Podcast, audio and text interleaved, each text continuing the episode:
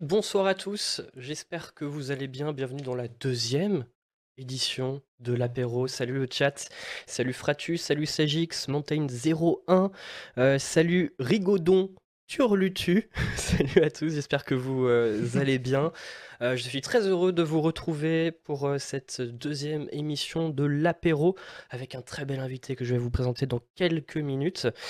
Juste avant, je, vous je vous rappelle, je vous précise que cette émission sera disponible en podcast audio demain à 20h sur Spotify, sur Deezer, sur Google Podcast, sur Podcast, Podcast Addict, mais pas sur iTunes parce que je ne sais pas comment faire mais un jour j'y arriverai.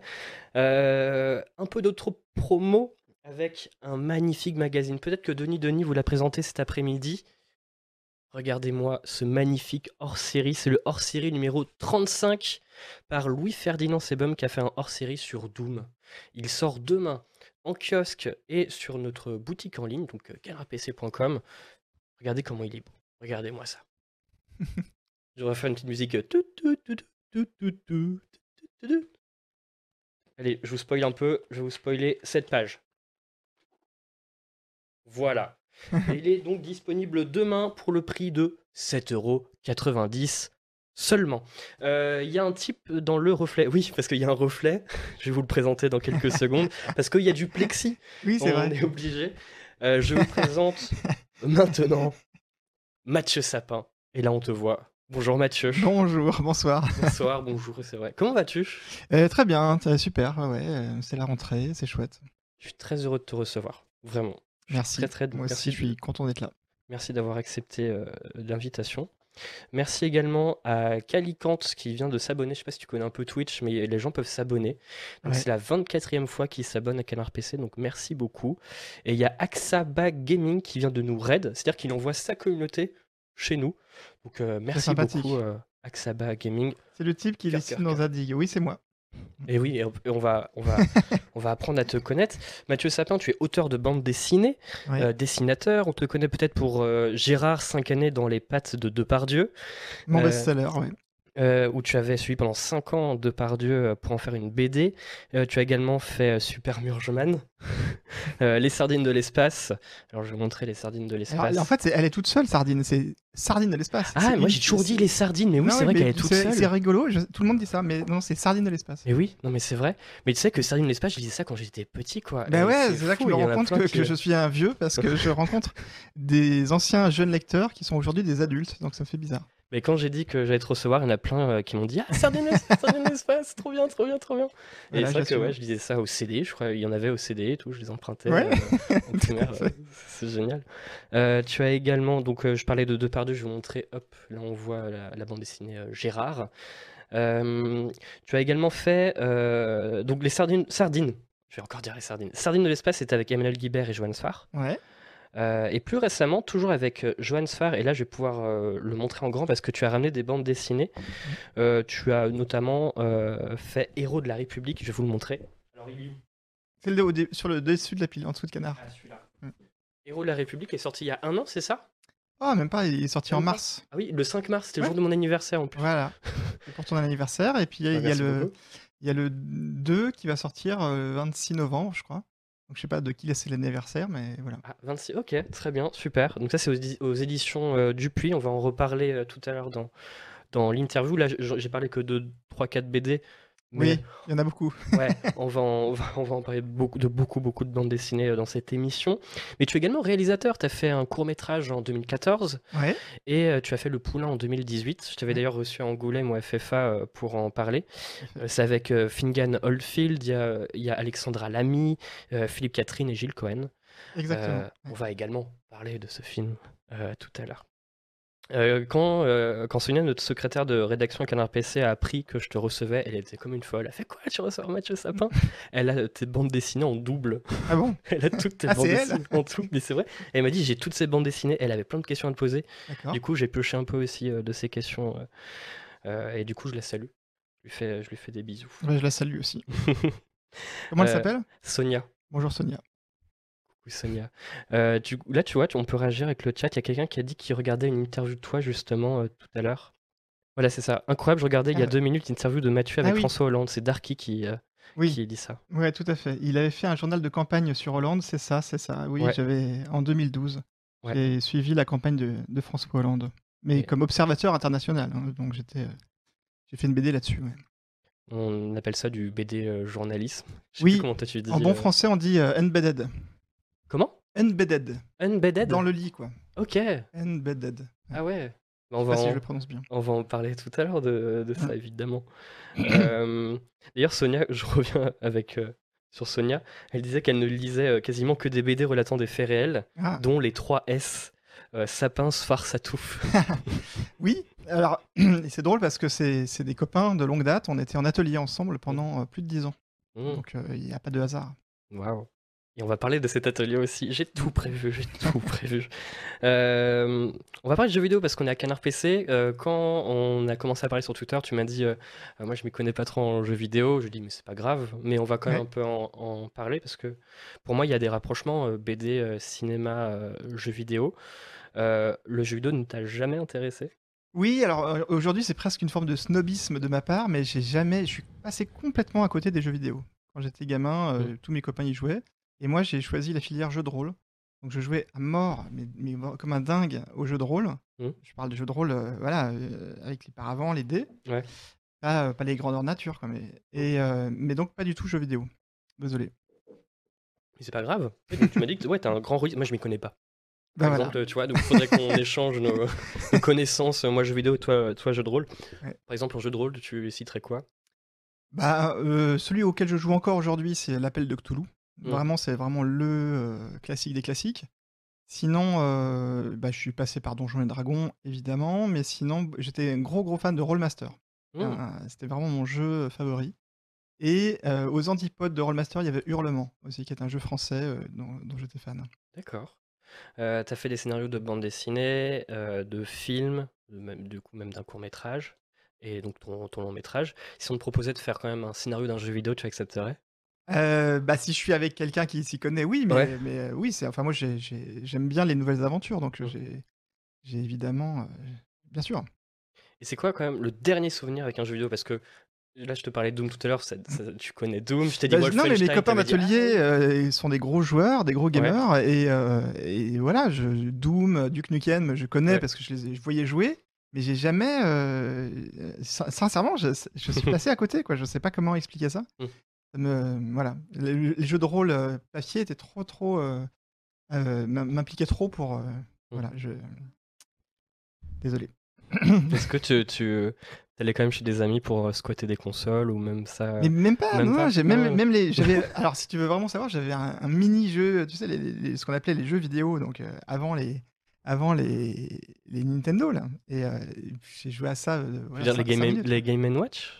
Euh, oui, c'est ça. Enfin, les Donkey Kong, les trucs comme ah ça. Je, suis vraiment un gros nulos de, jeux vidéo. Je, t'apprendrai, t'inquiète pas, je t'apprendrai. Regarde, on a une console, on a une PS4, on jouera tout à l'heure.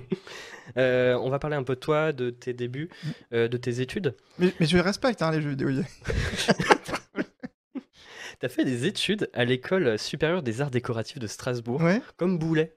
Oui, alors non, mais alors c'est mieux que ça, parce que Gilles Boulet, euh, Boulet, on était au lycée ensemble. Ah, ah ouais On était en classe, on était, c'est mon, pote de, d'école. D'accord. Et on a fait même des fanzines. Et alors pour vous dire, là on se voit, on se rend pas trop compte sur la, vidéo, mais je, ne suis pas très grand. Et Gilles à l'époque, Gilles qui est un, colosse aujourd'hui, Gilles était plus petit que moi, donc euh, je le connais vraiment depuis euh, bébé quoi. D'accord. Mm. Ok. bah on et lui, je pense qu'il joue beaucoup aux jeux vidéo. Bah ouais, et puis on, bah oui, il joue, bah, il fait, il fait des lives sur Twitch d'ailleurs. Ah oui. Un grand Twitcher. Euh, section illustration. Oui. Qu'est-ce que tu as rapporté de faire, de faire ces études? Je sais que tu as fait des illustrations ensuite pour des magazines jeunesse, mmh juste après. Ouais. Bah, l'école que, que j'ai faite à Strasbourg, les Arts Déco, il y a beaucoup d'illustrateurs, d'illustratrices qui sont passés par cette école. beaucoup ont fait de la BD. Alors, je pense à Lisa Mandel, à Blush, Marjane Satrapi, donc Boulet, bien mmh. sûr, Erwan Surcouf, Daniel Blancou, enfin plein.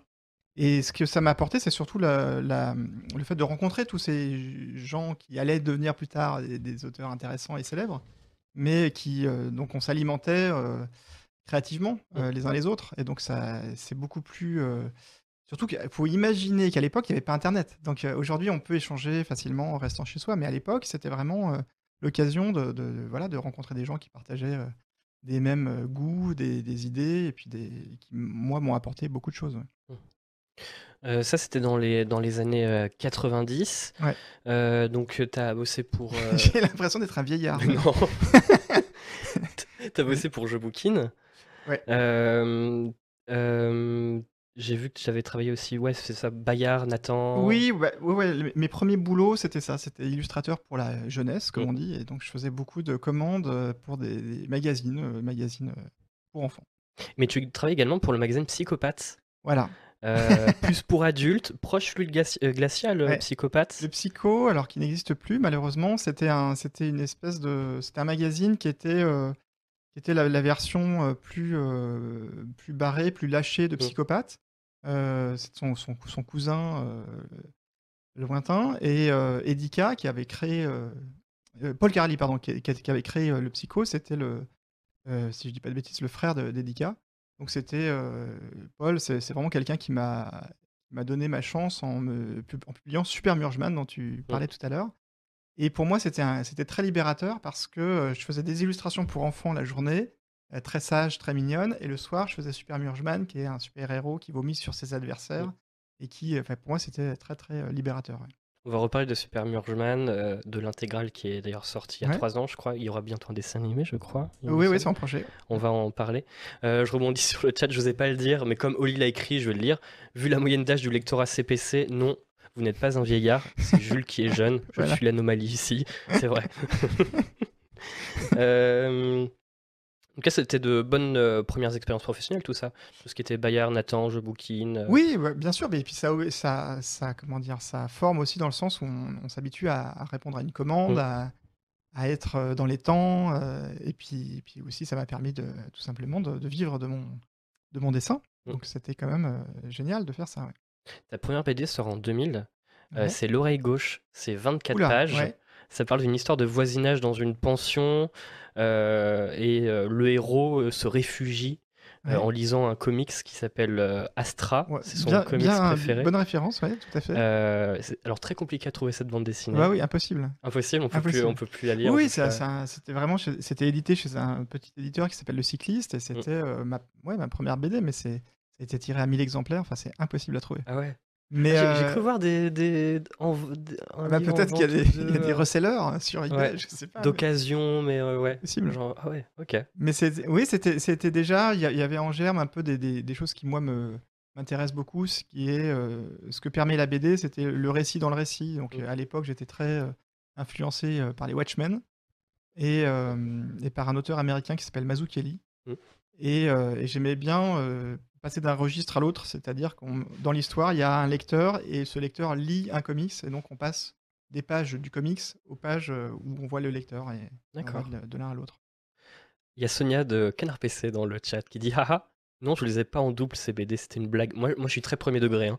moi, je pensais que c'était vrai. Désolé, Mathieu. Bah, il n'est pas trop tard. Mais c'est vrai que j'en j'en ai fait beaucoup, donc ça- c'est un petit budget. Quoi. C'est vrai.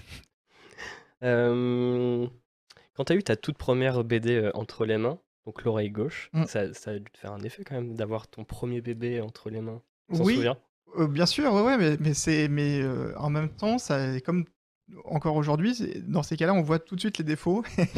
et tout de suite, ah mince, j'aurais dû faire ça. Enfin, moi, j'ai un gros complexe de perfection, et donc je suis jamais. euh, ça m'arrive très rarement de me dire, ah, c'est vraiment top ce que j'ai fait. Ah ouais. Mais, euh, mais je suis content, euh, mais en même temps, c'est c'est un objet, en effet, comme, bah, comme tu dis, c'est c'est quelque chose qu'on tient dans les mains, comparé à d'autres. euh, enfin, la, la BD, ce qui est, ce qui est chouette, c'est que c'est vraiment euh, palpable. Mm. Et, et ça, j'a- ouais, j'adore. Euh, c'est c'est difficile de trouver une maison d'édition quand c'est ta première bande dessinée que tu dois vendre? Euh, ben, à l'époque, alors il faut préciser, si on se penche sur ces années lointaines, donc je- tu as parlé des, des arts déco, moi j'étais euh, donc étudiant là-bas, mais j'ai aussi à cette même période fait un, comment dire, mis en parenthèse mes études et je suis allé deux ans à Angoulême. Mmh. Et à Angoulême, j'ai eu une chance énorme parce que j'ai été, euh, pendant deux ans, j'ai travaillé au musée de la BD. Ouais. Alors il faut imaginer, dans un temps lointain et reculé, qu'à l'époque il y avait le service militaire. Et moi, je ne voulais pas faire le service militaire. Et donc, j'ai eu la chance d'avoir ce- ce- l'occasion de travailler au musée de la BD en tant qu'objecteur de conscience. C'est-à-dire, euh, donc pour, pour éviter le service militaire, on était objecteur de conscience, mais c'était c'était deux fois plus long. Mmh. Et, euh, et donc j'étais au musée de la BD, donc quand même dans le- l'endroit de France où il y a le plus de BD au monde, Mmh. enfin, en France et au monde, et, euh, et, et avec des, des gens et plein, plein d'auteurs que j'ai rencontrés à cette occasion et qui m'ont énormément bah, influencé, aidé et, et lancé, tout simplement. Voilà. D'ailleurs, allez au musée de la bande dessinée si vous n'êtes jamais allé Ouais. euh, à Angoulême, c'est La vraiment Cité de la un super BD, musée. ouais. Cité de la BD, oui, c'est ça.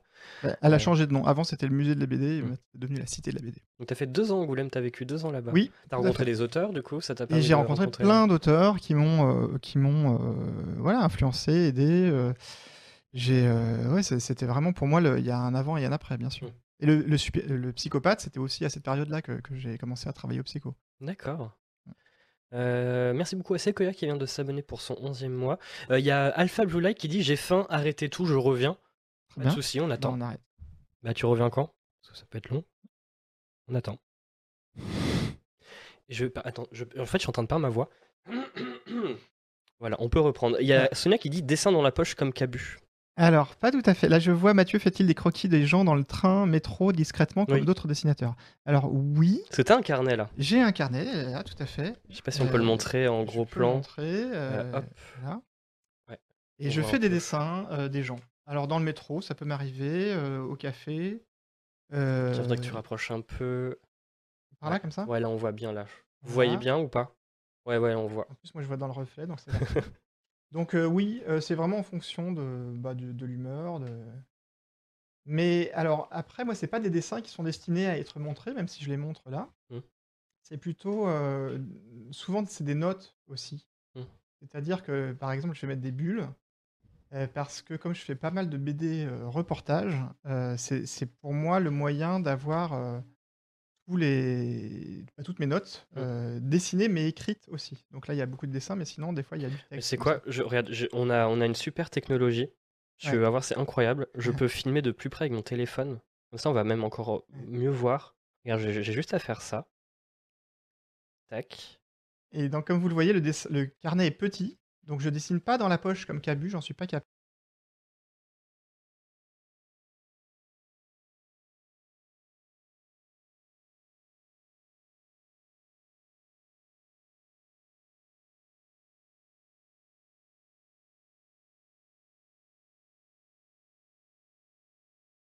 Quand je suis sur le terrain, euh, souvent le fait de dessiner, euh, Apparemment, il y a plus de Attends, je vais remettre. Ouais. Apparemment, ça fait. Ah si, ah c'est bon. En fait, si, si, il y avait du. Donc- lisais le chat. Et donc souvent le fait de dessiner, euh, au contraire, c'est plutôt les gens sont plutôt contents de voir quelqu'un qui les dessine. C'est rare qu'il y ait des, des réactions négatives. quoi. Voilà, je vais je vais pas dessiné tout- aujourd'hui ou pas Ou tu peux montrer que Eh ben écoute, non, je ne crois pas. Enfin, j'ai dessiné si sur ces- sur Ouais. sur de euh, voilà sur sur d'autres projets, mais pas dans mon carnet, non. Non, non, j'ai pas mon pas dessiné dans mon carnet. Euh, Merci de nous avoir montré ça. Hop, et là, magie, on revient ici. Et voilà. Ah, merci beaucoup, c'est- trop bien. Du coup, de- j'imagine que tu as plein de carnets euh, chez toi. Ah ouais. euh, J'en ai, des quantités. Et puis, euh, en moyenne, le carnet est utilisé tous les jours. Quasiment, ouais. en tout cas, je l'ai toujours sur moi, ça c'est sûr. Et après, ça dépend un peu des, des occasions. Euh, et est-ce qu'on pourrait avoir la référence du carnet? Bien sûr. Alors là, je suis pas du tout original. Moi, j'achète mes carnets, c'est Moleskine. Alors c'est un peu cher, Moleskine, je le reconnais, mais c'est solide. Euh, Il y a le petit, ouais. euh, les petits élastiques, le, la pochette à, à- à la fin qui permet de ranger des trucs, et, et c'est un bon papier. Wow. Et, et moi, je préfère les formats souples, n'est-ce pas? Puisque on peut le mettre dans la poche, voilà. Voilà. Et le petit quart d'heure pub. Alors, c'est pas moi qui le dis, hein, mais Jules mérite de se retrouver dans ce carnet, peut-être, il est tellement formidable. Oh, écoute, ça fait plaisir, euh, je mérite pas ces compliments. On va voir. Mais alors, j'ai encore du mal à dessiner et parler en même temps. Ah oui. j'avoue. D'ailleurs, c'est quoi ta technique pour dessiner? Par exemple, moi, je suis, je crois que je me suis jamais amélioré en dessin Ouais. depuis que je suis né. Je fais toujours des bâtons, des bonhommes bâtons. Et pourtant, je m'entraîne, j'essaye de m'entraîner. Ouais. Euh, tu fais comment Toi, tu commences euh, comment euh, Bah, bah, je si vois qu'il y a une question, c'est dessin au crayon ou stylo. Ouais. Alors moi, j'utilise pas le crayon ou vraiment euh, pas dans mes carnets. Hmm. Le carnet, c'est un- c'est c'est des notes. Je prends, des- je prends des notes. Donc, il faut accepter de se planter. Et, euh, et c'est pas un dessin qui est destiné à être publié, à être parfait du tout. Donc, mon conseil, c'est vraiment se lancer. Et c'est pas grave si le, si le, dessin est raté. Et donc, il vaut mieux, pour, ce, pour ça, faire un. pas prendre de, de, crayon et y aller directement au, stylo. Moi, j'ai des, stylos comme ça, tout simple.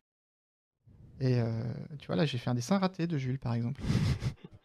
et, et, il vaut mieux recommencer un dessin plutôt que de le gommer X fois, ça sert à rien. Mmh. Un carnet, c'est fait pour se planter, c'est des recherches, c'est. C'est comme quand on parle. Hein. Quand on parle, des fois on bafouille, des fois on dit des bêtises. on... C'est pas grave. C'est pas. C'est pas comme si c'était irrévocable.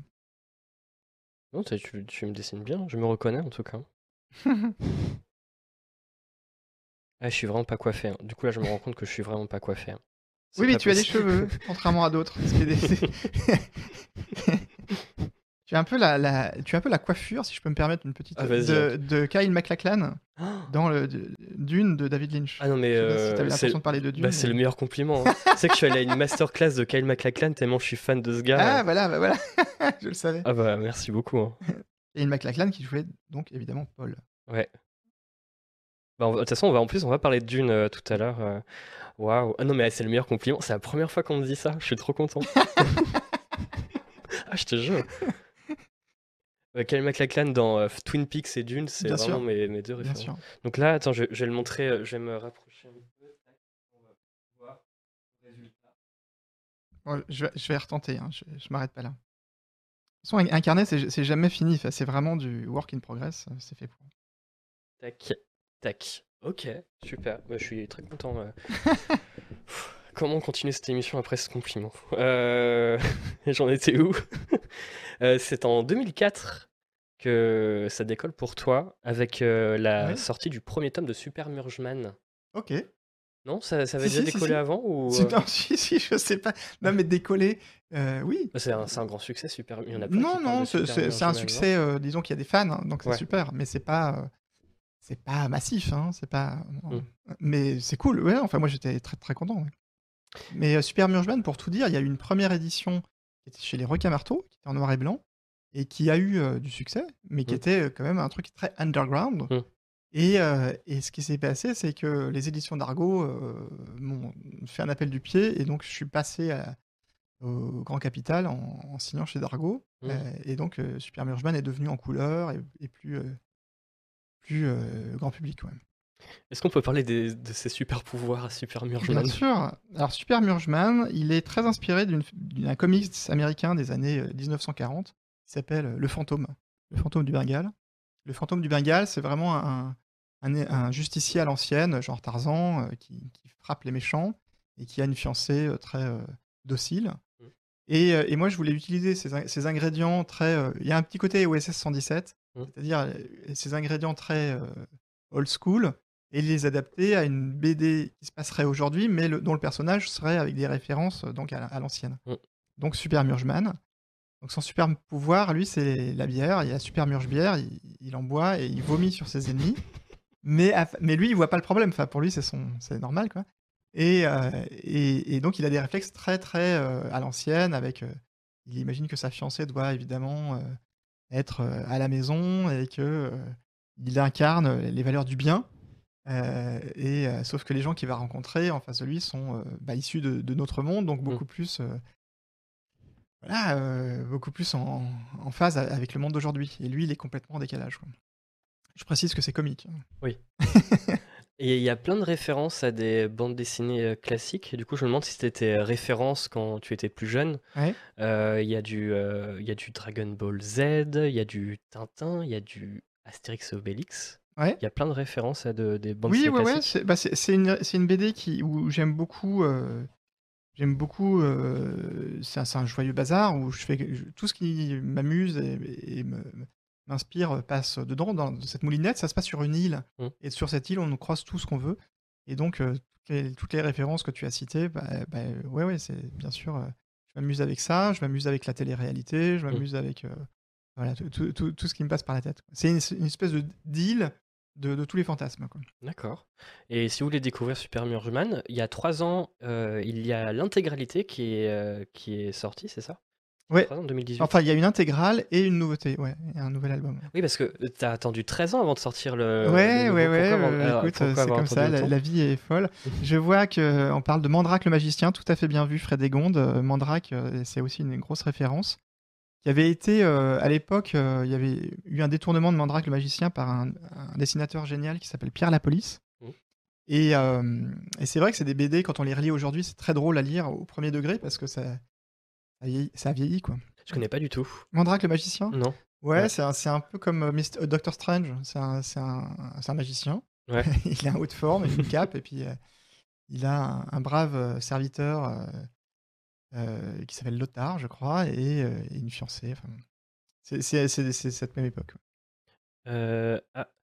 Euh, il y a, y a que Super Murgeman était inspiré de ton colloque de l'époque. Euh... Euh, bah, j'avais un copain euh, oui, qui, a inspiré un peu Super Murgeman. Ouais, ouais.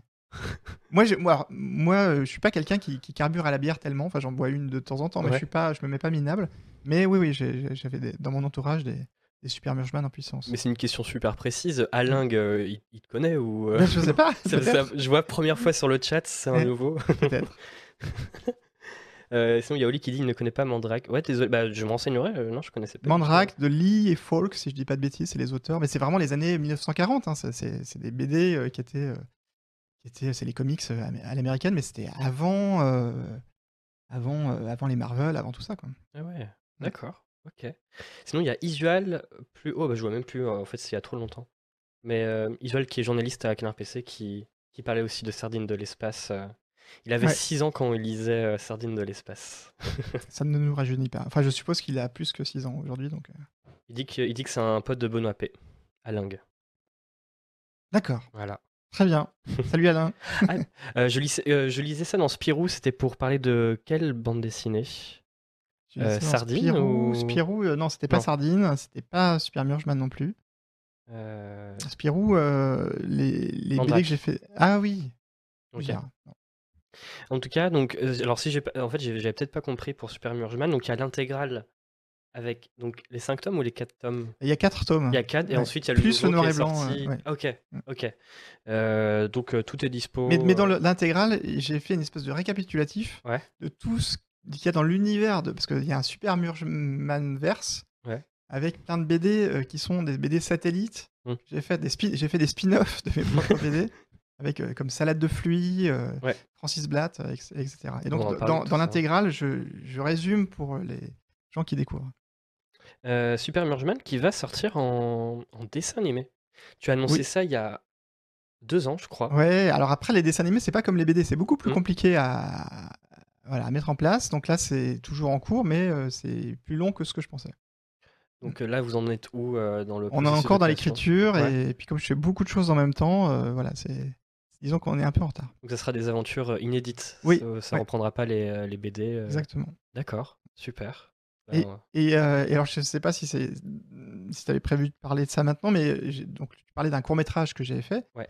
Le court métrage, lui, il est aussi issu du Super Murgeman verse. Mmh. Ça s'appelle Rita Cerveau et c'est une, une héroïne qu'on croise dans Super Murgeman. Bah, on va en reparler dans la partie cinéma, mais c'est mmh. cool que, que tu en parles maintenant. Euh, un court métrage, non, on va en parler tout à l'heure. Là, là j'allais euh, divaguer. Euh, j'ai envie de parler de, de, Poisson Pilote, qui est une collection de bandes dessinées de Dargo.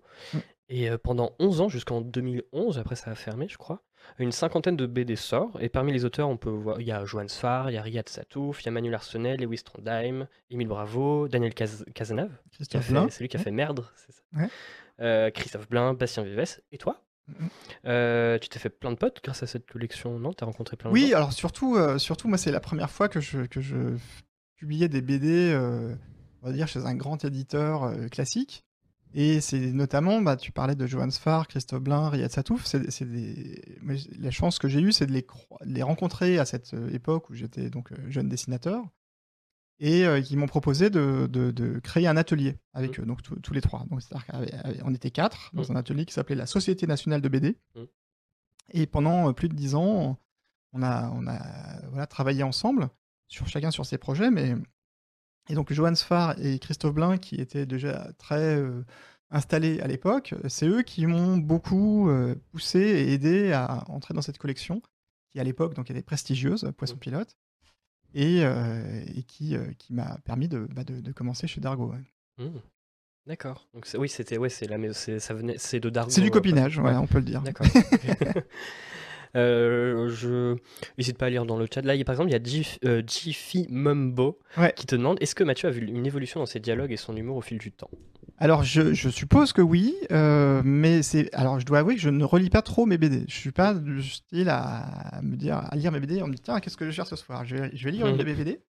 Donc, je, et je ne sais pas trop, mais c'est vrai que dans les, Super Murgeman, j'ai dû les relire un peu pour, pour l'intégrale. Et, il y a des choses que je ferais différemment aujourd'hui, euh, mais, mais c'est ça qui est chouette. Enfin, c'est, au, bout d'un moment, c'est, de se rendre compte qu'il y a un, espèce, un ensemble comme ça de, d'albums. En plus, moi, j'aime beaucoup faire des albums qui se parlent les uns les autres. Mmh. Donc, on va croiser un petit personnage qu'on va retrouver dans un autre album. Et euh, donc, il y a comme un jeu de pistes. Euh, on a parlé des jeux de rôle tout à l'heure. Moi, mmh. j'adore ça, c'est-à-dire créer des, des, des extensions en fait. Et, donc, j'aime beaucoup procéder comme ça dans, dans mes BD. Mm. D'accord. Euh, il y a plein de gens qui viennent d'arriver. Démétrion, 69, Jenna Boulmedaïs, euh, bonjour, euh, bonjour à vous. Poisson pilote, c'est les aventures de Lapino. Entre autres, ouais, notamment, c'est vrai ça. C'était de, c'est de Trondheim, c'est ça Lapino de, Lewis Trondheim était d'abord dans une, un, chez un éditeur qui s'appelle l'Association, mm. puis chez Dargo, et aujourd'hui il est revenu à l'Association. Mais D'accord. Il a même tué son personnage chez Dargo. Il a fait un, album où Lapino meurt. Ah oui, il s'appelle Sans Lapino d'ailleurs. Enfin, c'est pas les aventures sans Lapino un truc comme ça. Mais, ouais, il a fait ça. Euh, en 2004, tu sors euh, le premier tome de. Alors, c'est salade de fruits ou de fruits? Parce que c'est salade de fruits. Quand j'ai fait l'interview, j'étais perdu. C'est fait exprès parce qu'en fait, salade de fruits, euh, c'est quand ses parents l'ont enregistré à l'état civil, il y a eu une faute de frappe. Mm. Donc elle devait s'appeler salade de fruits, mais euh, le R s'est transformé en L et c'est salade de fruits. Mais ça me fait beaucoup rire parce que évidemment dans les articles, les gens se disent c'est pas, pas possible, il y a une faute, ils corrigent d'eux-mêmes. Mais oui. J'ai fait exprès. Oui. voilà. Parce que du coup, quand je voyais des articles de presse, c'était écrit de fruits. Des fois, je voyais de fruits. Ça m'a rendu fou tout à l'heure quand je préparais l'interview. D'accord. J'aimerais bien d'ailleurs faire une intégrale salade de fruits. Alors salade de fruits, pour expliquer, c'est une, c'est une, euh, comment on appelle ça, une euh, tahitienne. Mmh. Euh, qui vit donc sur cette fameuse île et qui, elle, est très fraîche, très, euh, très premier degré et qui euh, se, fait emmerder par plein de gens, mais qui, avec sa, son, son naturel très, très frais, elle arrive à vaincre toutes les situations. D'accord. Et elle vit avec un. son ami est un cochon sauvage. un gros cochon sauvage qui, est, qui, qui, qui, lui sert de monture aussi. Donc c'est le premier tome, ça sort en 2004 aux éditions Requin Marteau. Voilà. Euh, que moi je connaissais grâce à BDQ. Ouais. Il y avait, euh, je sais que c'est très connu BDQ et du coup c'est Requin Marteau. Et dans Requin Marteau il y a BDQ. Ouais, alors BDQ c'est devenu leur, euh, leur, leur fleuron. Mm. Mais, mais à l'époque ça n'existait pas encore BDQ mm. quand, quand, je, quand, je, faisais mes BD pour Requin Marteau. Ils ont d'un coup connu la, la gloire et la grâce à, grâce à BDQ. Ok. et avec le deuxième tome de Salade de Fluy, tu es dans la sélection officielle du Festival d'Angoulême. C'est la première fois, je crois, que tu es euh, sélectionné. Alors, j'étais aussi avec Super Murgeman, le, tout premier. Ok. C'est les requins marteaux, euh, mais pour ta chance. Ouais. du, coup, quand tu es sélectionné bah, avec Super Murgeman, tu dois être super fier euh, d'être. Bah, surtout Super Murgeman, parce que j'avais fait. C'était ma deuxième BD, donc j'en revenais pas. C'était quoi comme sélection précisément? C'était découverte, je pense. Enfin, premier album. Ok, donc là, c'était ta deuxième sélection avec ça de Fluy. Félicitations. Deuxième et dernière. c'est déjà fou, c'est super. Euh, la deuxième, c'était pour, euh, c'était euh, le, prix, c'était pas prix Goscinny. Alors il y a le prix Goscinny qui est, pas exactement dans la sélection d'Angoulême, c'est encore un truc un peu mm. à part. Mm. Bah tu vois là j'avais écrit en question, tu connaissais déjà Angoulême, tu as même travaillé au musée de la BD, mais du coup on en a déjà parlé. Mais je voulais rebondir sur ça, tu vois j'avais tout prévu. Ah mais Angoulême je peux t'en parler. C'est vrai? Bah, le, festival c'est un, un, peu le Cannes, hein, le festival de Cannes de la BD, festival d'Angoulême. Et moi bah, comme beaucoup d'auteurs j'y vais très très souvent. Bah, d'ailleurs, tu parles de Cannes. Euh, ma prochaine question, c'était euh, est-ce que quand tu es sélectionné officiellement, euh, quand tu es dans la sélection officielle du, du dire du festival de Cannes, du festival de la BD d'Angoulême, est-ce que c'est un peu comme Cannes, comme Cannes, ça aide pour la suite, ça te propulse ou pas du tout? Alors on va se calmer quand même. Non, mais je sais pas. non, non. Non, non, bah, c'est c'est bah, ça fait plaisir, mais c'est pas c'est pas non plus toutes les portes Mmh. ne s'ouvrent pas, hein. Tu Ouais. payes même pas le billet de train, heu, c'est non, c'est faut se détendre quand même. C'est vrai que c'est je crois que c'est Davy Mourier, heu, qui fait des bandes dessinées, qui expliquait que ses premières que ses premiers festivals, enfin, on on payait Mmh. même il payait même pas l'hôtel, en fait, aux aux auteurs de BD. Ils dormaient Oui, dans sa ouais, ouais, voiture et ouais, tout oui, et ah c'était bah, en vraiment festival de terrible BD, il pour y y a il y a il y a de il y a de tout, vous voyez? On peut ça peut être très, très loose. Et du coup, ouais, donc tu as fait fait quasiment tous les tous les ans, heu, le festival Ouais, ouais, BD? j'y suis allé beaucoup, ouais, OK. ouais. OK. Puis comme puis en plus, c'est un rendez-vous où on croise, heu, les copains, heu, donc c'est normal, ouais. Et pour les personnes qui ne connaissent peut-être pas le festival de la BD, tu ré le résumerais comment? Parce qu'il y a aussi les off, heu, Alors, du il faut dire festival que de c'est BD, aussi il y là a que j'ai plein rencontré ma femme, donc c'est quand Ah! même pas mal. Bah ouais. Et bon plan. Félicitations. Hem, qu'est-ce que pardon, c'était quoi la question? Les Bah, les si off, tu devais oui. résumer, Non, heu, le bah, fe c'est le c'est festival de la énorme, BD, c'est énorme le fes le festival d'Angoulême. Il y a, si je dis pas de bêtises, entre 150 000 et 200 000, heu, visiteurs. Ouais. C'est au mois de janv fin janvier, donc heu, des gros fans de BD. Il y a même des gens qui dorment dehors pour être aux premières loges, Mmh. heu, pour se faire dédicacer, enfin pas pour moi, hein, mais pour, certains auteurs. Et il y a des expositions géniales, enfin des des des récentes que j'ai vues sur, Corben, qui est un auteur, un dessinateur américain qui est décédé malheureusement, beh, des années, heu, 70, 80, 90 et qui a, une influence énorme dans le monde des comics, qui était Ouais. un type génial et donc il y a eu pratiquement 0 expo sur lui, heu, et ra rarement arrivé et là, il y a y a eu une expo il y a Ah, je mais crois c'est 3-4 ans, ah oui, mais oui, c'était en 2000 2016 ou Ouais. 2017, heu, ouais, j'y étais. Et Ouais, il a cool. fait donc ses personnages connus, les plus connus, c'est Den et heu, et après il a repris beaucoup de classiques. Il a Mmh. fait il a fait des, mmh, ouvrages de Lovecraft en BD, enfin c'était un type, voilà, une je pense à cette expo par exemple, Mais il y a aussi il y a c'est aussi une belle section manga. Je sais pas si tu connais Ouais. en manga, Alors, un peu, mais je j'en lis un peu, mais je suis pas je suis pas du tout un un un gros, gros connaisseur, non. Parce qu'en invité d'honneur en j en 2017-2018, il y avait Naoki heu, Ouais. qui a fait plutôt, heu, 20th Century Boys et tout, Ouais. donc j'ai l'impression qu'il s'intéresse de plus en lu, plus, j'ai beaucoup aimé 20th Ouais. Century Boys et là récemment, mes filles m'ont initié à, l'a l'Attaque des Titans. Ah ouais? Tu en penses quoi? Tu regardes l'animé Ouais, ou le tu lis le manga? non, bah, je suis je suis passé direct au manga, puis Ouais. je regarderai les animés, mais mais heu, ouais, c'est assez prenant, très prenant. Mmh, trop bien. Heu, il y a Fred Blond qui dit: «C'est juste dommage qu'Angoulême, ce soit l'autre bout de la France pour moi et qu'il faille réserver les chambres 1 an à l'avance». Ah C'est oui, vrai que pour le alors festival, faut peut-être, oui, c'est réserver, Angoulême, c'est une petite ville, donc quand il y a autant de monde qui vient, oui, c'est très difficile de se loger. Il y a Mmh. il y a il faut faut voir pour les Airbnb, mais c'est compliqué, ouais. J'aurais dû héberger plein de gens quand j'habitais là-bas. J'aurais hébergé Voilà. tous les auteurs de BD, heu, chez moi. Hem, heu, tac, tac, tac, on Oui, alors je Fred Egon demande: «A-t-il participé aux 24 heures de la BD?» Ah mais oui. j'ai fait ça une année, au tout début et c'était très chouette, très marrant. Les c'est 24 quoi heures de les 24 24 heures? heures de la BD, c'est donc il y a plein d'auteurs. Alors soit on le fait chez soi, aujourd'hui, voilà, tout ça est en ligne, Ouais. mais sinon là, c'était vraiment sur place. Il y avait on était, je sais pas, une quinzaine d'auteurs, heu, dans un endroit qui s'appelle la Maison des auteurs à Angoulême D'accord. et donc pendant 24 heures, on est enfermés dans cet endroit et on doit, heu, dessiner non-stop et heu, faire 24 pages, 24 planches de BD d'une histoire dont le dont le thème est lancé au dé heu, donc au au début des 24 heures. Donc non seulement il faut les dessiner, mais il faut sur Mmh. surtout les écrire. C'est-à-dire qu'il faut imaginer une histoire qui se passe en 24 pages D'accord. et heu, et il y a et donc cette, édition qui était une des premières a été édi heu, était est parue en format papier aux éditions Delcourt. Alors je pense que c'est difficile à trouver aujourd'hui, mais ça s'appelle Boule de neige. Voilà, D'accord. c'était le thème d'ailleurs, la boule de neige. Et du coup, c'est tous les ans le 24 heures de la BD, heu? Bah, je pense que ça continue, ouais, ouais, c'est un c'est un truc qui est très populaire Mmh. maintenant, il y a il y a beaucoup de gens et et ça ça incite des des gens à qui qui ont un peu du mal à à se lancer, à se dire: «Bah, allez, je me jette le défi, heu, j'y vais» Mmh. et heu, et donc heu, on n'est pas obligé d'arriver jusqu'au 24 mais mais ça ça permet de se lancer et c'est stimulant parce que tout le monde, et voilà, participe, donne son avis, c'est assez marrant à faire. C'est cool, fatigant. Ouais. C'est 24 heures donc voilà. Moi aujourd'hui, je ne tiens plus. Une sorte de game jam version BD. Mais c'est vrai qu'il y a il y a ça Mmh. pour tout. Il y a aussi les 24 heures de fi ou ou c'est peut-être 48 heures pour le film, où tu as Ah ouais. 48 heures pour réaliser un court métrage, Ah ouais. avec des thèmes imposés aussi, Du coup, c'est un peu le même style, heu, avec, heu, la Oui, BD. ouais. Mais mais heu, c'est vrai que la BD, y a ce qui est super avec la bande dessinée, c'est que c'est très économique Mmh. comme, moyen d'expression, donc du papier, des crayons, et on peut, avec une et aujourd'hui, en plus, on peut très facilement, les les mettre sur le net, aussi sec, donc c'est super. Alors, toujours la même année, en 2004, Euh, ah, je me suis, j'ai confondu les boutons. Hop, voilà. En 2004, tu sors une BD pour enfants. Crois que c'est en 2004, hein, qui s'appelle L'archéologie, c'est nul. Ah ouais. Ça raconte l'histoire de Antoine, qui n'a pas trop apprécié que son grand-père lui offre autre chose que son ancien matériel d'archéologue.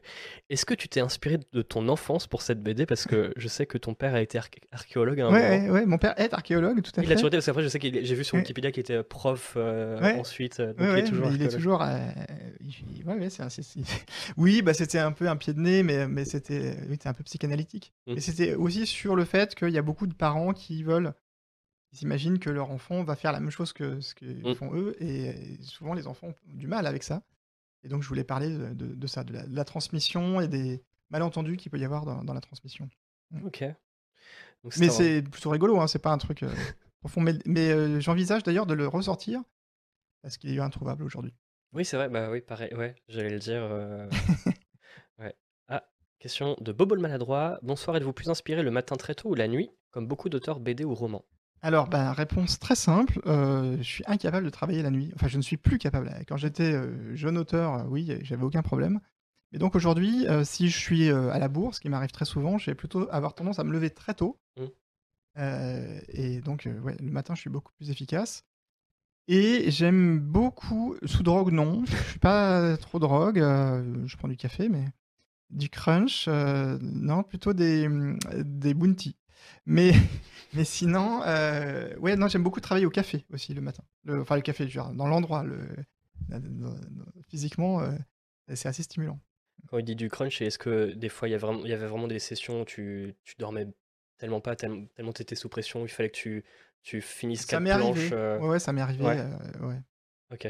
Avec, ça arrive encore ou euh, non, non, parce que je, je dis, si vraiment j'ai pas le choix, je vais me lever très tôt, mais je suis pas capable de, de travailler jusqu'à ce que mort s'en suive, euh, Hmm. comme ça a pu m'arriver dans, voilà, quand, quand j'étais jeune auteur. Euh, Traskov qui écrit Bonsoir les canards, bonsoir Sylvester. C'est moi Sylvester.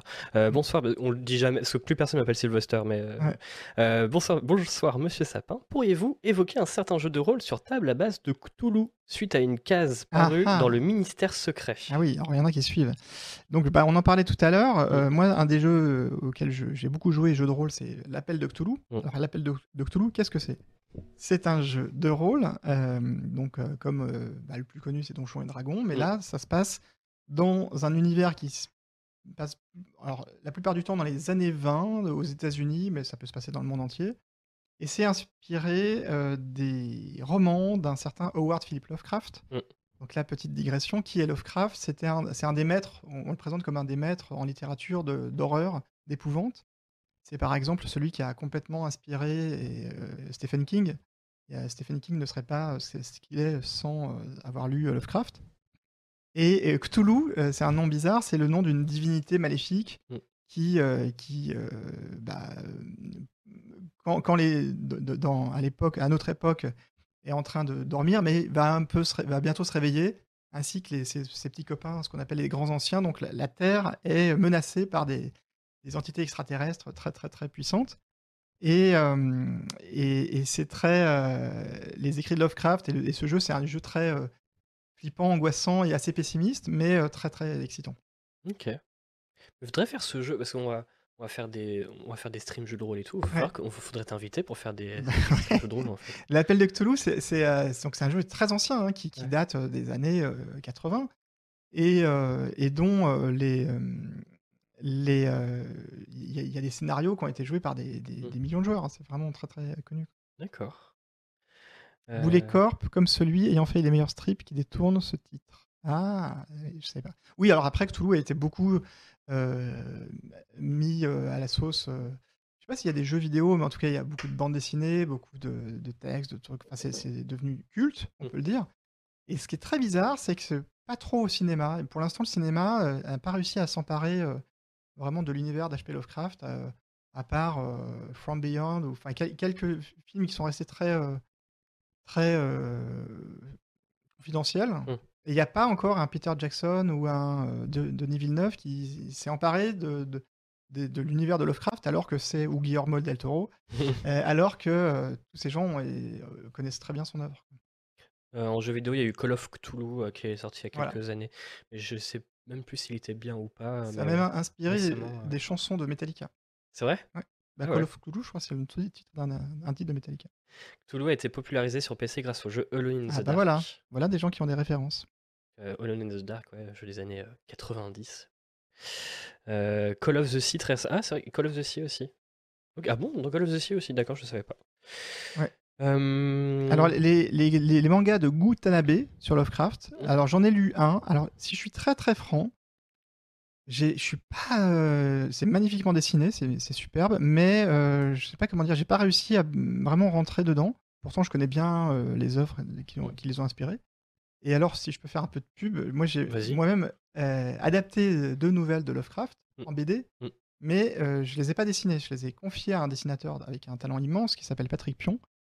Qui est un très bon pote aussi qui était aux Arts Déco de Strasbourg. Et, euh, et voilà. Et donc, c'est deux BD qui sont parus chez Rue de Sèvres et qui sont euh, très chouettes. Je peux le dire d'autant plus que c'est pas moi qui les ai écrites. Enfin, je les ai écrites, euh, transférées en BD, mais c'est inspiré de. c'est des, des, adaptations de, de Lovecraft. Mais on va en parler d'ailleurs de cette bande dessinée mm. tout à l'heure. on va revenir en 2016, 2016, non pas 2016, 10 ans avant encore, 2006. tu collabores avec Riyad Satouf pour la bande dessinée Laura et Patrick. Oula, ah oui, alors là, c'est vraiment des... là, tu, tu cites des choses très difficiles à trouver. Et c'est la première fois que tu, collaborais avec euh, Riyad d'ailleurs. Euh. Bah, Riyad, c'est un très très grand copain. Euh, moi, je l'ai connu quand on a commencé l'atelier. Il était tout jeune auteur et mm. c'est génial de voir un, jeune auteur comme ça devenir bah, ce qu'il est devenu, c'est-à-dire aujourd'hui un, incontournable. Mm.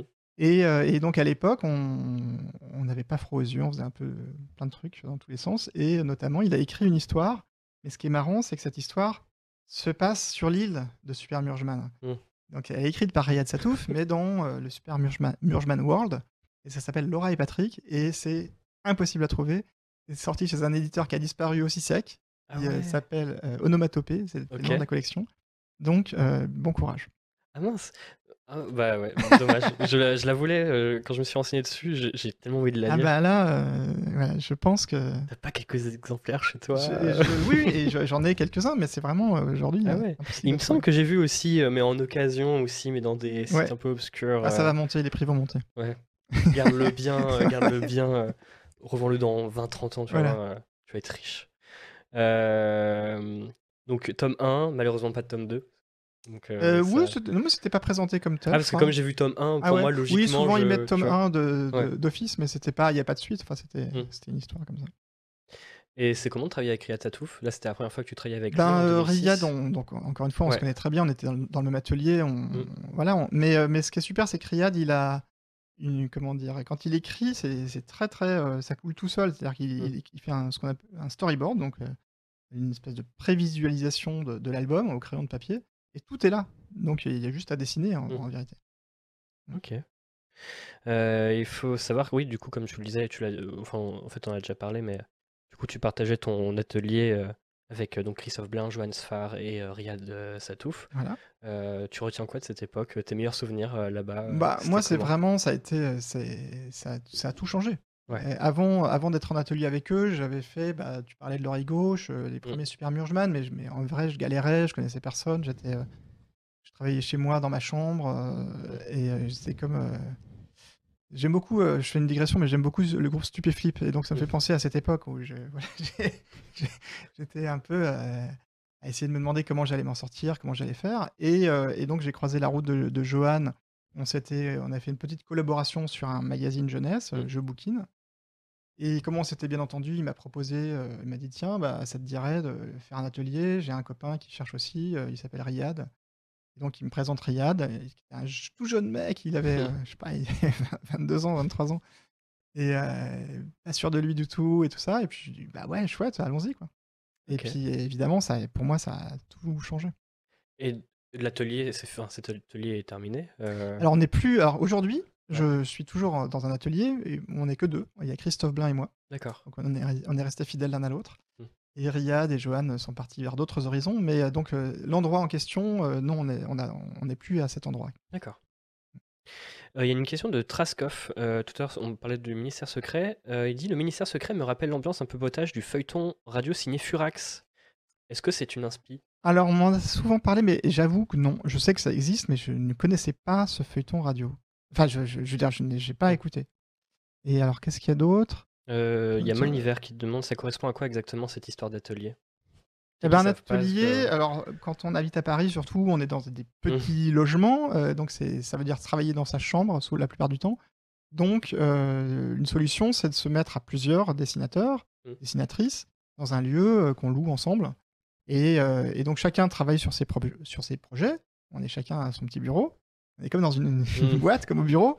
Sauf que euh, bah, on peut échanger, discuter. euh, euh, et puis se donner des coups de main, se donner des, des, des bons plans, et puis vaincre la solitude surtout. Toujours en 2006, tu te mets en scène euh, avec le journal de la jungle. Il y a cinq tomes qui sont Ouais, sortis, je crois. Six, Six, Six. Ouais. Euh, c'est autobiographique. Ouais. Euh, pourquoi, vou- pourquoi avoir voulu euh, te mettre en, en scène? Euh, alors, ce qui est particulier, c'est que c'est autobiographique, mais dans le futur. C'est-à-dire que c'est un mois de dans euh, 20 ans, disons.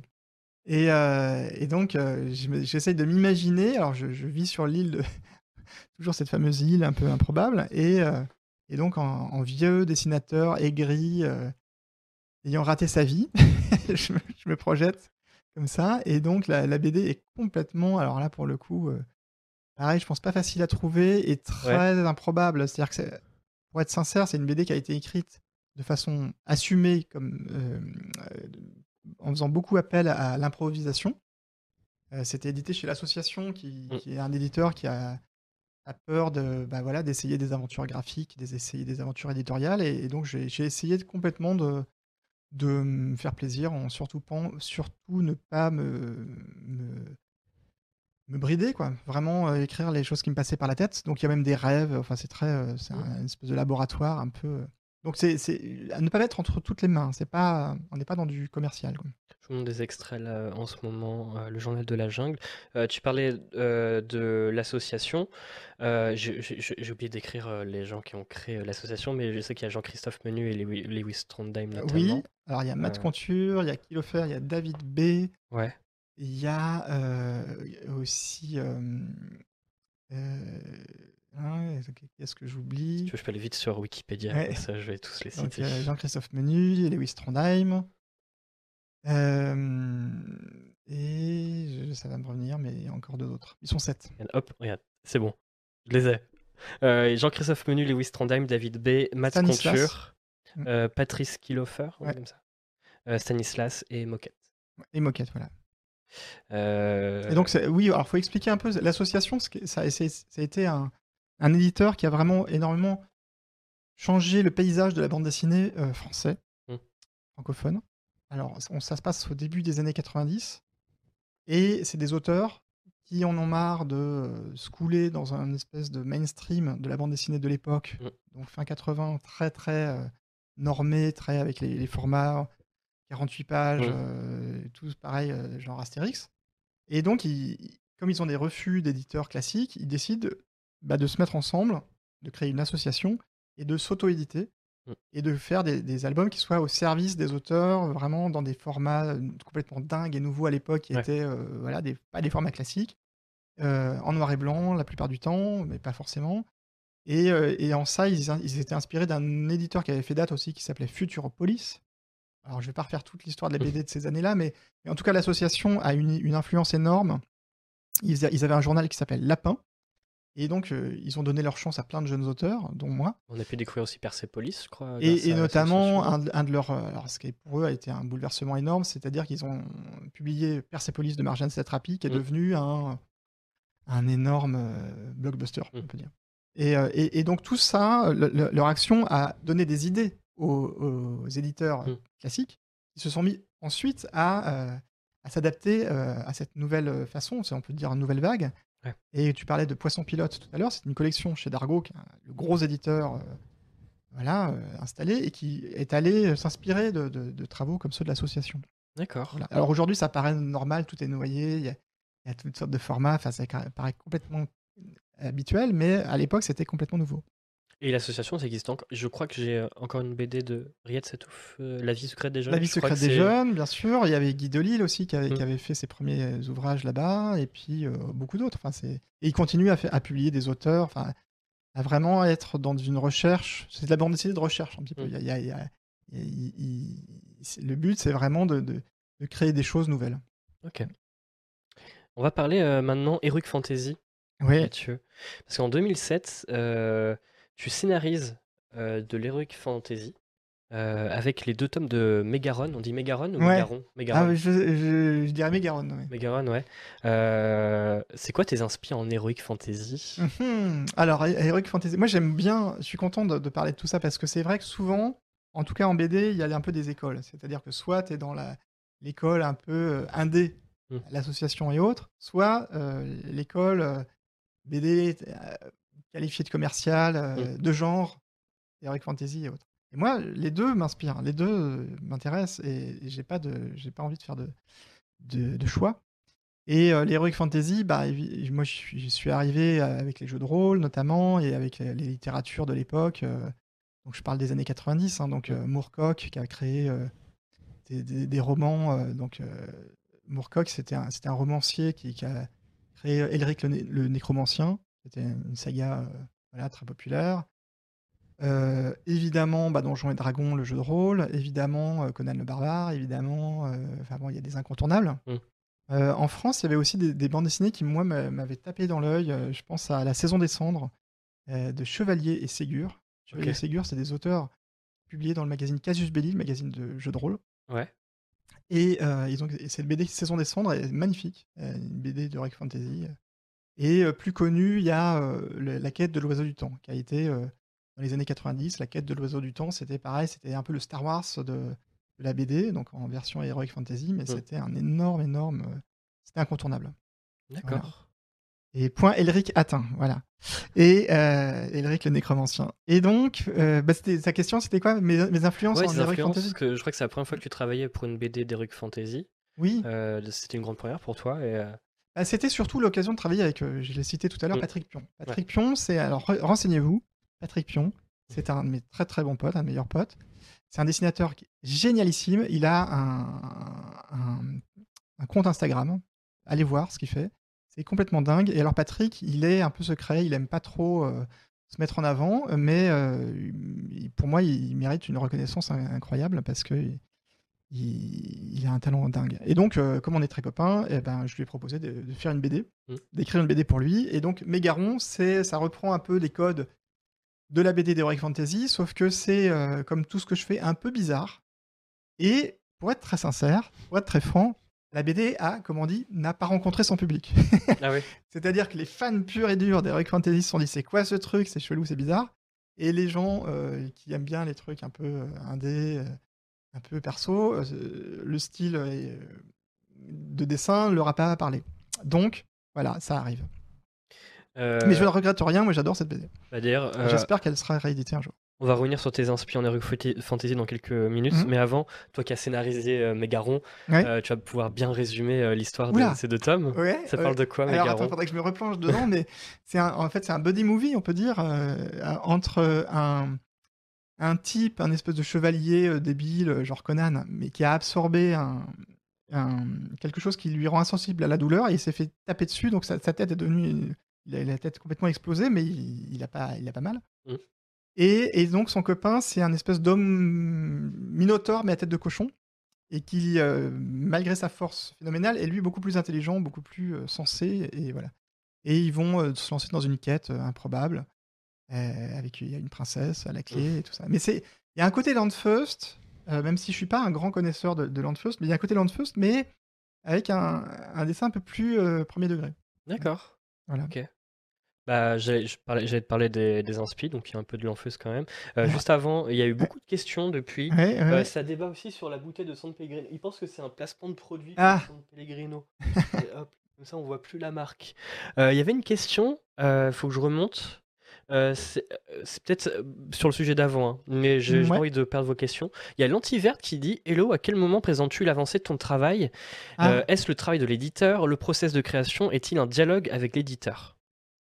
Alors, à quel moment? Alors, moi, quand. euh, bon, je- comme maintenant je, je travaille avec des éditeurs qui me connaissent bien, il y a aussi une relation de confiance. Donc Mm. c'est pas tout à fait pareil que quelqu'un qui, qui arrive avec un projet. Donc dans mon cas, quand j'ai un projet en tête, euh, j'en parle à l'éditeur qui ou, euh, le- bah, manifeste un intérêt ou pas. Mm. Et, euh, et j'aime bien, pour que les choses soient vra- vraiment lancées officiellement, arriver avec quelques pages finies Mm. qui donnent une idée un peu précise de ce que, ça va, être- de ce que va être le bouquin et euh, éventuellement une note qui explique de quoi va parler la BD. Mais c'est pas, il n'y a pas beaucoup, beaucoup d'éléments. Ça, ça peut Mm. être euh, 4-5 pages et voilà. Après, moi, ce que j'aime beaucoup, enfin, ce que je- vraiment ce que je privilégie aujourd'hui, c'est une fois qu'on s'est mis d'accord, qu'on a signé un contrat, je préfère ne pas dessiner avant d'avoir écrit tout. Et quand je dis écrit en BD, c'est- c'est- c'est-à-dire storyboardé. C'est-à-dire que le l'éditeur, je vais lui, je vais lui donner tout l'album en version euh, brouillon. D'accord, avec toutes les pages. euh, Voilà, avec toutes les pages. Et donc, il peut lire l'album, Hmm. réagir dessus. Et moi, je travaille, euh, par exemple, avec une éditrice en qui j'ai une confiance énorme et qui va me dire, bah voilà, ça marche, ça, ça marche pas, cette page, est-ce que c'est vraiment nécessaire?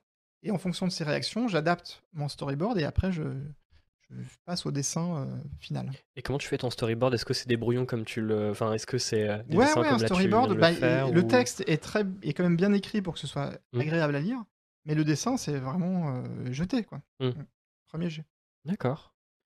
Euh, alors, est-ce qu'il y avait d'autres questions? Chevalier Ségur magique, on est d'accord. Euh, voilà. Inspiration Pratchett. Eh bien, euh, désolé, mais je ne connais pas Terry Pratchett. J'ai jamais lu de livre de Terry Pratchett. Je sais que c'est incontournable. Eh ben, euh, ça manque, mais j'essaierai de me rattraper un jour.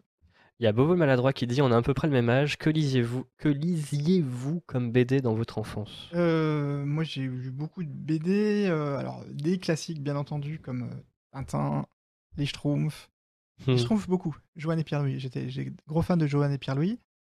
Tu, Euh, tu avais dit dans une. Alors, je sais plus où tu avais dit ça, mais que tu refaisais souvent les dessins de, de- des Schtroumpfs Ouais, ou- ouais, ça Ouais, j'avais bah, j'avais les figurines et puis j'avais des carrément, je faisais des dioramas et tout. Euh, après, plus tard, enfin pas, pas beaucoup plus tard, mais, mais j'ai découvert Tardy. J'ai trouvé ça Ah oui, génial. Tardy. Adèle Blanc-Sec, ça m'a Ouais. complètement plu. Et euh, donc, euh, euh, c'est vraiment, je parlais de la saison des cendres, c'est une des BD que j'ai découvert ado qui m'a euh, complètement euh, emballé. Et dans la foulée, bah, je lisais. euh, donc j'ai parlé de, de la quête de l'oiseau du temps, de Le Tendre et Loisel, Mhm. mais aussi énorme, énorme inspiration complètement qui m'a rendu marteau. Moi, c'est Moebius. Mhm. Alors Moebius, pour ceux qui ne connaissent pas, c'est un auteur qui malheureusement n'existe plus, qui, qui est décédé, mais, mais aujourd'hui, mais qui, qui, est- qui a été une influence majeure, et pas que en France. Alors on parle beaucoup de Dune en ce moment. Euh, Moebius, c'est euh, un des dessinateurs qui a euh, participé à l'élaboration graphique d'un film de Dune qui ne s'est pas fait, le film de Jodorowsky. Ouais. Donc on parle des années, on est dans les années fin 70. hein. Et, euh, mais euh, ce travail-là a alimenté une BD culte qu'il a faite qui s'appelle L'Incal. Et, euh, et par ailleurs, lui a ouvert aussi les portes d'Hollywood parce qu'il a rencontré euh, plein, de, plein de, de gens de ce- du, du milieu d'Hollywood et aussi de la bande dessinée comme Stan Lee. Enfin, c'est, Si vous connaissez pas Moebius, désolé, mais il faut absolument aller voir ce qu'il fait. C'est quand même un, un génie euh, du XXe siècle. D'ailleurs, on va en reparler tout à l'heure, mais euh, Villeneuve s'est beaucoup inspiré des, des croquis qu'il avait fait pour Ouais. Jodorowsky Ouais. et euh, il les a réutilisés dans le Dune Voilà. 2021. Ouais, euh. Oui, oui, euh, Moebius, c'était quelqu'un qui, qui, voilà, qui, qui avait une- un, un imaginaire incroyable et qui a complètement euh, ouais, euh, remodelé la- la- la- le rapport à la SF, etc. Mm. Et c'est aussi, je vois, euh, comme dit Traskov, le papa de Blueberry par ailleurs, parce qu'en plus, il avait une double casquette. Moebius faisait de la, du, on va dire, du fantastique, de l'oni- l'onirique. Mm. Et avant ça, euh, sous le nom de, de Giraud, Jean Giraud, c'était son nom d'état civil, Mm. il faisait la série Blueberry, série culte de western. Dans un style très différent, beaucoup plus classique. Euh, bah, tu, ouais, tu vois, j'ai appris quelque chose. Je suis pas un spécialiste. euh, Je vois, en plus, je vois très bien Blueberry. D'accord, ok, très bien. Euh, on va revenir sur. euh, Est-ce qu'il y avait d'autres questions avant que je revienne Alors, je vois Moebius, Alien. Alors, je crois qu'il a eu à voir avec Alien. En tout cas, l'Alien, c'est surtout euh, Giger, Ouais. qui, est- qui a été dessiné. Donc, Giger, c'est un, un artiste suisse qui a dessiné Alien. Mm. Et qui, Giger avait été repéré aussi par Jodorowsky pour Dune. Et c'est comme ça qu'il est allé de Dune à, à Alien. Donc Mhm. euh, tout ça est assez proche. ouais. Je crois qu'il disait plutôt que. Enfin, du coup, euh, on va mettre Giger. Je crois qu'il préfère Mobius à Giger. Je crois que c'était pour dire ça, Yann. Je crois. Ah, Moebius au-dessus de- Je pense. d'Alien. Je pense. Euh, Lisez Edika, oubliez Moebius. On peut lire les deux. c'est ça n'a rien à voir. Qui a dit ça? De quoi? J'ai pas vu la. Euh, c'est où? Momon, lisez Edika, oubliez Moebius. Ah, d'accord. Edika, c'est très délirant comique, et Moebius, ça peut être délirant comique, mais c'est surtout très beau. Et plus bas, il y a Isual qui dit Blueberry, c'est sympa, mais ça vaut pas les tuniques bleues. C'est autre chose. ouais. Euh, il a travaillé pour Blade Runner également. C'est. euh, ouais. Voilà. Et c'est vrai que c'était aussi un grand scénariste. on- Parce que comme c'est les gens qui ont un dessin incroyable, Mm. souvent on oublie qu'ils font des histoires incroyables. Mm. Et je pense euh, à mon copain Christophe Blin, qui, qui je suis en atelier, qui est un dessinateur dingue, et, euh, mais qui écrit aussi des histoires dingues. Mais c'est, vrai que souvent le dessin, c'est... Alors, pas- désolé hein, de faire un, parallèle peut-être euh, malencontreux, mais c'est quand on voit euh, une personne très belle, que ce soit un homme ou une femme, on ne peut pas imaginer qu'il soit en plus intelligent. Mais si, c'est possible. On va revenir parce que à la base, ma question me dit ah, c'était et c'est vrai qu'on a on a beaucoup divagué, mais c'était pour parler de, de tes- de tes inspi en heroic fantasy. Oui, ouais. Euh, parce que du coup, c'était la première fois que tu Ah, on n'a pas cité, il y a quand même quelqu'un qu'on n'a pas cité. Quand même. Tolkien, Ah ouais. évidemment. Ouais. Euh, Enfin, je ne l'ai même pas cité, je ne sais pas pourquoi. Tolkien, bien sûr, moi je suis, je suis tombé dans Bilbo le Hobbit euh, Mm. quand j'avais une dizaine d'années, et là, grosse claque. Mm. Et alors, c'est parti, évidemment, Le Seigneur des Anneaux, Le Silmarillion. euh, Enfin bon, c'est pas du tout original, mais voilà. Donc c'est dans tes inspi. Euh, Qu'est-ce que Et, et je parlais de tout à l'heure du jeu de rôle euh, euh, Rollmaster. Ouais. Ah, Est-ce qu'il y a des gens qui connaissent Rollmaster? Rollmaster, c'était un jeu de rôle C'est Rollmaster. R-O-L-E-M-A-S-T-E-R. Et, euh, et donc Rollmaster avait développé un- le jeu de rôle dans les terres du milieu. Ouais. Et c'était génial parce que tu ouvrais ça, tu avais toutes les, les races des différents, euh, différents races du. Enfin, tout, tout était hyper dé- décrit, hyper précis, Ah. toutes les villes. Enfin, il y avait des extensions complètement dingues. Donc moi, je me suis perdu là-dedans totalement. Tiens, je te montre. euh, JRTM, Je vais te montrer ce que c'était ça. Tiens, tu vas voir comme ça, tu vas voir ce que. Bah non, tu vois pas du tout ce que je mets. Attends. Sinon, tu vas voir. Oui, il faut aimer les tables de chiffres. Alors moi, j'étais. Ouais, c'est ça. Ça, ouais. Avec les illustrations de Angus McBride, que je trouvais de toute beauté. Bon, peut-être un peu kitsch aujourd'hui, mais, mais qui, qui me plaisait énormément. D'accord. Je connaissais pas. JRTM, version un peu simplifiée de Rollmaster dans les terres du milieu, tout à fait. Signé l'empoisonneur. Et bienvenue à toi, empoisonneur, qui vient d'arriver dans le chat. C'est la première fois qu'il écrit dans, dans le chat. Euh, on va parler. euh, bah, après Mégaron, on- Mégaron. Ah, on voit, je vois qu'il y a des connaisseurs. Alors, GURPS médiéval, non, je ne suis pas tombé dans GURPS. Je sais pas pourquoi. je- Ça me parle. Là, là, je, alors là, là, je comprends rien. Alors là, je voulais. En fait, Isval, t'aurais dû venir. euh, t'aurais dû venir. Là, je comprends pas. C'est quoi GURPS médiéval? GURPS, euh, ben, je sais pas si c'est sorti, sorti en français. hein. C'était un jeu américain dont l'idée était de se décliner dans tous les univers possibles. Ok. Donc GURPS, c'est le système de base. Et puis, tu as GURPS euh, SF, GURPS médiéval, GURPS euh, euh, Ghost- Ghostbusters, etc. etc. Ok. GURPS. Ouais. Donc là, c'est. Ok. Alors, c'est un acronyme, mais je ne saurais même pas dire de quoi. Il il RP pour role-playing, mais euh, Tu veux, je regarde. Mm. GURPS. Il y a Isuel qui dit euh, Jules sort, c'est mon émission maintenant. voilà, générique Universal Role-Playing System, Ah, me semble-t-il. super, merci, euh, beaucoup. Brittanger. Brant- Bri- Brittanger ou Brittanger Je ne sais pas. Moi, Britannia. Britannia. Mhm. Euh, Alors là, bien, si on fait tous les, tous les jeux, euh, il y en a beaucoup. hein. Rêve de dragon, bien sûr. Ah oui, le fameux, c'est le plus connu celui-là. Oh Bah, jeu français. passé des heures, moi. Un jeu celui-là. français. Ah oui. De Denis Gerfaux, si, si je ne dis pas de bêtises. Ah, Moment qui dit je suis, je suis super fan de Super Murgeman. Merci pour ça, Mathieu Sapin. Bah, merci. Euh, un peu dans la même période que Mégaron, euh, tu sors plusieurs tomes de La fille du savant fou dans la superbe collection Ah oui, de bandes dessinées Shampoing. Super, parfait. Transition. Regardez. L'intégrale. De toute beauté. Regardez, hop, je vais mettre en plein écran. Tac. Est-ce que vous voyez bien? Voilà. Voilà. Euh, c'est dans la superbe collection de bandes dessinées Shampoing créée par Lewis Trondheim. Ouais. Euh, un intégral de cette BD est sorti, c'est celle-ci. Euh, et La fille du savant foot a valu un prix, il me semble en plus. Mais oui. Un Le prix. le prix Tam Tam, je crois. Bah oui, un prix sur- surtout chouette parce que c'est un prix décerné par les enfants. Donc, les enfants ne mentent pas, tu sais ça. Et oui, bah, c'est une, une, BD. Alors, pour la petite histoire, qui, on est en train de travailler avec mon complice Guillaume Motalan sur un projet de dessin animé tiré de cette ah. BD qui est, qui est donc qui met en scène une petite fille et son copain cochon. et, ça se passe sur une île. Son papa, c'est un savant fou, comme son nom l'indique. Il lui arrive un tas d'aventures complètement dingo. Et salade de, alors c'est la petite sœur de salade de fruits, tout à fait, pour ceux qui suivent. Tout est lié. Et, et, j'en perds le fil. Oui, ça se passe sur la même île, évidemment, que Super Murgeman. Donc une île de mmh. tous les possibles. C'est la fille du savant fou collection, euh, collection Shampoing. Euh, on peut parler d'ailleurs de cette, de cette collection Shampoing. Ça a été créé par Lewis Trondheim il y a super longtemps, il Oui, bah alors, euh, La fille du savant fou était un des premiers titres quand ça c'est quand c'est sorti. Mmh. Donc, je sais pas quelle année tu as, mais je dirais à la louche, ouais, 2005, 2006. J'avais 10 ans. Ouais. et, et donc, c'est une collection au départ euh, modeste et qui finalement est devenue euh, bah, super importante et euh, qui est très connue notamment pour être la collection dans laquelle il y a les livres de Guy Delisle. plus récemment, il y a L'homme le plus flippé du monde, qui est très marrant, et qui est dans cette collection. Il y a les notes de blog de Boulet mm. et plein plein de trucs. L'homme le plus c'est de Théo Grandjean. Ouais, Théo Grandjean. me disait, me disait quelque chose. Ouais. Euh, d'ailleurs, qui sort aussi en dessin animé. Euh, euh, je voulais dire un truc. Oui, cette bande dessinée, on peut la trouver. Celle-là, on peut la trouver facilement. Là, oui, oui, oui, elle est sortie il y, a, il y, a, deux ans. Ok, cool. pour Gallimard, tu reprends une œuvre de Jules Verne, une fantaisie du Docteur Ox. Ouais. pourquoi Jules Verne et pourquoi ce livre en particulier? Ben, C'était les éditions Gallimard qui me proposaient de, de créer une collection reprenant des classiques, une qui s'appelait euh, qui s'appelait qui s'appelle toujours, je pense, Totem, je crois. Mmh.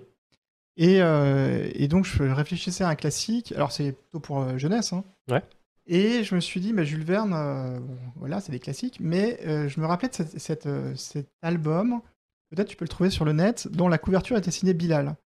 donc c'était il y a longtemps, une fantaisie du Dr Ox, et elle m'avait fait fantasmer ce, ce bouquin.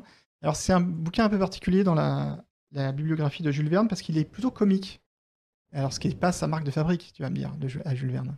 Hmm. Mais comique, mais quand même dans le délire savant fou. Euh, bah, on y a un rapport direct hein, avec la fille du savant fou, puisque euh, le docteur Ox c'est un savant fou qui prend un peu en otage une ville des Flandres et qui veut à tout prix euh, amener le progrès. Et, donc lui, il ne jure que par l'oxygène. Il veut, shooter parce que c'est les, habitants d'une ville un petit, qui sont tous un peu ralentis. Ils sont, ils sont un peu ramollos. Donc il veut les shooter à l'oxygène. Mais en faisant ça, il se rend compte que même euh, ça shoot aussi les végétaux, c'est-à-dire qu'il se met à avoir des, légumes, des fruits géants, et puis tout, devient dingue. Il y a une espèce d'hystérie euh, progressive qui je trouvais géniale et qui n'avait pas été mm, traduite euh, visuellement. Donc j'avais envie d'adapter ça en BD, sauf que je l'ai transposé aujourd'hui. Il n'y a, a, pas une grande différence, hein, mais, mais ouais, je me suis beaucoup amusé à faire ça. Et j'ai pris des libertés avec euh, Jules Verne tout en respectant le, texte. C'est vrai que euh, du coup, Gallimard parlait des, classiques et tout, ça, mm. et Fred Gond euh, a fait la remarque. C'est vrai que c'est peut-être c'est pas le plus grand classique des, classiques, le Dr Ox en plus. Oui, c'est ça, ouais, c'est moi c'est ça qui me plaisait, ah c'était faire du Jules Verne et en même temps. Non, non, non, mais c'est un, un, bouquin qui est très peu connu. Et il en, a mm. fait, en fait, il a fait énormément de bouquins. Il y en a beaucoup qui sont connus, mais mm. même au-delà de ça, il y en a, je, ne sais pas combien il y a de titres de Jules Verne, mais, mais ils sont vraiment très nombreux. D'accord. Mais c'était un euh. type euh, dément quand même. Et d'ailleurs, pour la petite, enfin pour le, pour votre information, Jules Verne est euh, l'auteur français le plus traduit dans le monde. Il y, a le plus de, de voilà, de, c'est un, auteur le plus connu. Et après, c'est Marc Lévy. je sais pas. Non, bah, en, en, volume, je pense que Jules Verne le, le bat. Tiens. Euh, ah. On, parle bien de la Flandre française. Je suis pas. Alors là, je veux pas euh, m'attirer de. je, crois que c'est pas très clair dans le dans le bouquin. C'est dans les Flandres. Mm. J'ai envie de parler de sardines de l'espace. Sardines de l'espace. Euh, c'est le moment sardines de l'espace mm. et non pas les les sardines de l'espace.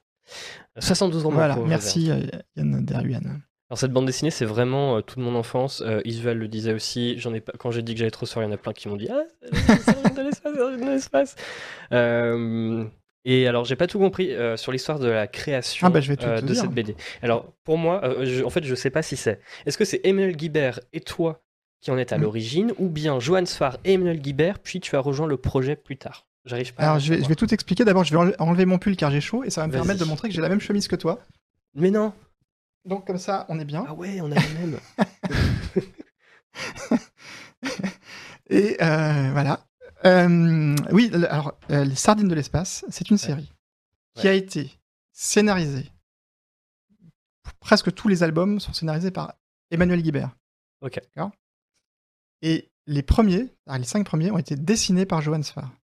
Alors, si je dis pas de bêtises, c'est Johan qui avait imaginé les personnages de base, c'est-à-dire Sardine, Petit Lulu, Épaule Jaune, euh, Super Muscleman, pas Murgeman, Mm. et Dr. Croc, et qui a proposé à Emmanuel Guibert, ils étaient à l'époque, avant d'être dans mon atelier, Johan était en atelier avec Emmanuel Guibert, Mm. et il, leur a il lui a proposé de faire une collaboration. Emmanuel Guibert a écrit donc euh, cinq albums de Sardine pour Johan, qui étaient prépubliés dans Maximum et puis dans Délire, les revues de chez Bayer Press. C'est dans Délire que j'ai connu Sardine Ah. l'espace, c'est bon, je me souviens. Et euh, au bout d'un certain temps, Johan Sfar, qui est quand même extrêmement prolifique, a dit bah moi je peux pas suivre parce que je fais trop de choses. Mm. Donc Emmanuel a continué tout seul Mm. sur un album ou deux. Et puis comme il s'ennuyait, il m'a proposé de rejoindre l'équipe, donc de prendre la suite.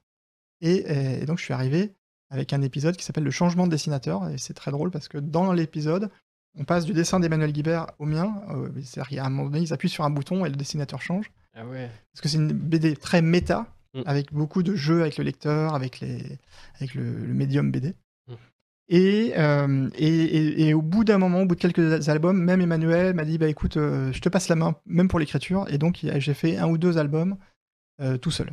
Donc c'était le 13, 14. Alors j'ai dû faire tout seul le 11, 11, et le ah ouais. 13. Ah oui, d'accord, Ouais. ok. Et il y en a un 14 qui est sorti l'an dernier, ou il y a deux ans, où Emmanuel est revenu aux manettes. Voilà. Et il y a un dessin animé qui existe. Bah ouais. Depuis un an, avec la voix de Ouais. Dorothée Pousseau notamment. Euh, T'as travaillé pour, euh, sur ce projet? J'ai écrit quelques épisodes. ouais. Ok. Parce que ça reprend un peu des fois quand même l'histoire de la bande Oui, dessinée. oui, me c'est vraiment la transposition de la BD, enfin de- des épisodes de la BD. Ok. Et voilà. Et, euh, mais et il me semble qu'il y a Joanne Farr qui travaille quand même, euh, qui travaille aussi dessus sur euh, pas la production, mais la direction artistique. Ou, ouais, bien sûr. Ouais. Ouais. ça. D'accord. Euh, alors, il y avait une question. Alors, j'ai bugué sur une question. euh, J'avais peut-être mal lu. Là, on parlait de la chemise, je crois. Ouais. Sonia qui dit Et les mêmes mocassins achetés au supermarché, Mathieu, j'ai mes sources. Il y a une, il y a une ref ou. euh, Ah oui, alors si, ça, ouais, ça, ça y est, j'ai la référence. Ça, ça fait référence à une de mes BD reportages sur, je pense, le château. Ah, Le château sur l'Elysée, où je, moi j'aime bien mettre des petites flèches pour expliquer, donner des points de- d'éclaircissement au lecteur. Et donc, il y a un album, euh, dans cet album, je- j'explique que j'ai des mocassins que j'ai achetés dans un supermarché, ouais. Un d'accord. supermarché qui s'appelle Modalfa, si vous voulez tout savoir, au Portugal. Pas les mocassins. Il a pas les mocassins. Et là, non, j'ai des, des New Balance. Mais moi aussi. On a les mêmes. oui, c'est dingue. Euh, Quelqu'un écrit C'est trop la vie, les sardines. Les... Voilà. Et en plus, c'est mon frère. Ah En oui, fait, oui. C'est mon frère qui a écrit ça. Il a écrit les Non, sardines. mais très souvent, hein, sardine de la plupart de- de- de- des gens disent les sardines, donc. euh, après, Euh, ok, en tout cas, c'est un peu plus clair. Je j'avais pas trop compris si tu étais là de- depuis le début ou si tu étais venu après. Euh, ok. Euh... Ok, ça devait être une aventure incroyable, euh, Sardine. de Sardines, ouais, ouais. euh. Oui, alors il faut imaginer quand même que c'était tous les mois. Hmm. Donc 10 pages tous les mois. Et donc moi, ça m'a aussi énormément euh, bah, obligé à être euh, productif et, euh, et à trouver un, un rythme. Et puis il y a aussi, ce qui est particulier, c'est que là, je me coule dans une, alb- un- une série qui a été dess- dessinée par quelqu'un d'autre. Pour reprendre les personnages, reprendre tout ce qui va avec, tout en gardant quand même ma personnalité. Mhm. Et donc ça fait un espèce de mélange de... Après, on a des dessins qui sont pas très très élo- éloignés hein, les uns des autres, mais un mélange où c'est euh, un peu Johan et un peu moi? Enfin, c'est- très instructif parce que ça, ça oblige à se demander comment il a fait pour, euh, pour, euh, pour faire ses dessins, Mhm. sans être non plus dans un travail de studio où il faut faire exactement comme, comme, le, comme le modèle. Ok. Lisez Sardine de l'espace, même si vous êtes adulte. C'est pas, pour- pas que pour les enfants. hein. Euh, lisez Sardine Et- de l'espace. Et c'est drôle parce que j'ai vu que je suis retombé sur un épisode hier, je crois, ou avant-hier, avec Jules Verne. Il y a un épisode où il capture Jules Verne. D'accord. Ouais, il y a un épisode spécial Jules Verne. Trop bien. Et du coup, le dessin animé qui dispo, on peut le retrouver où? Euh, Alors, de mémoire, c'est sur Can- euh, Canal. Ah, Canal Ouais.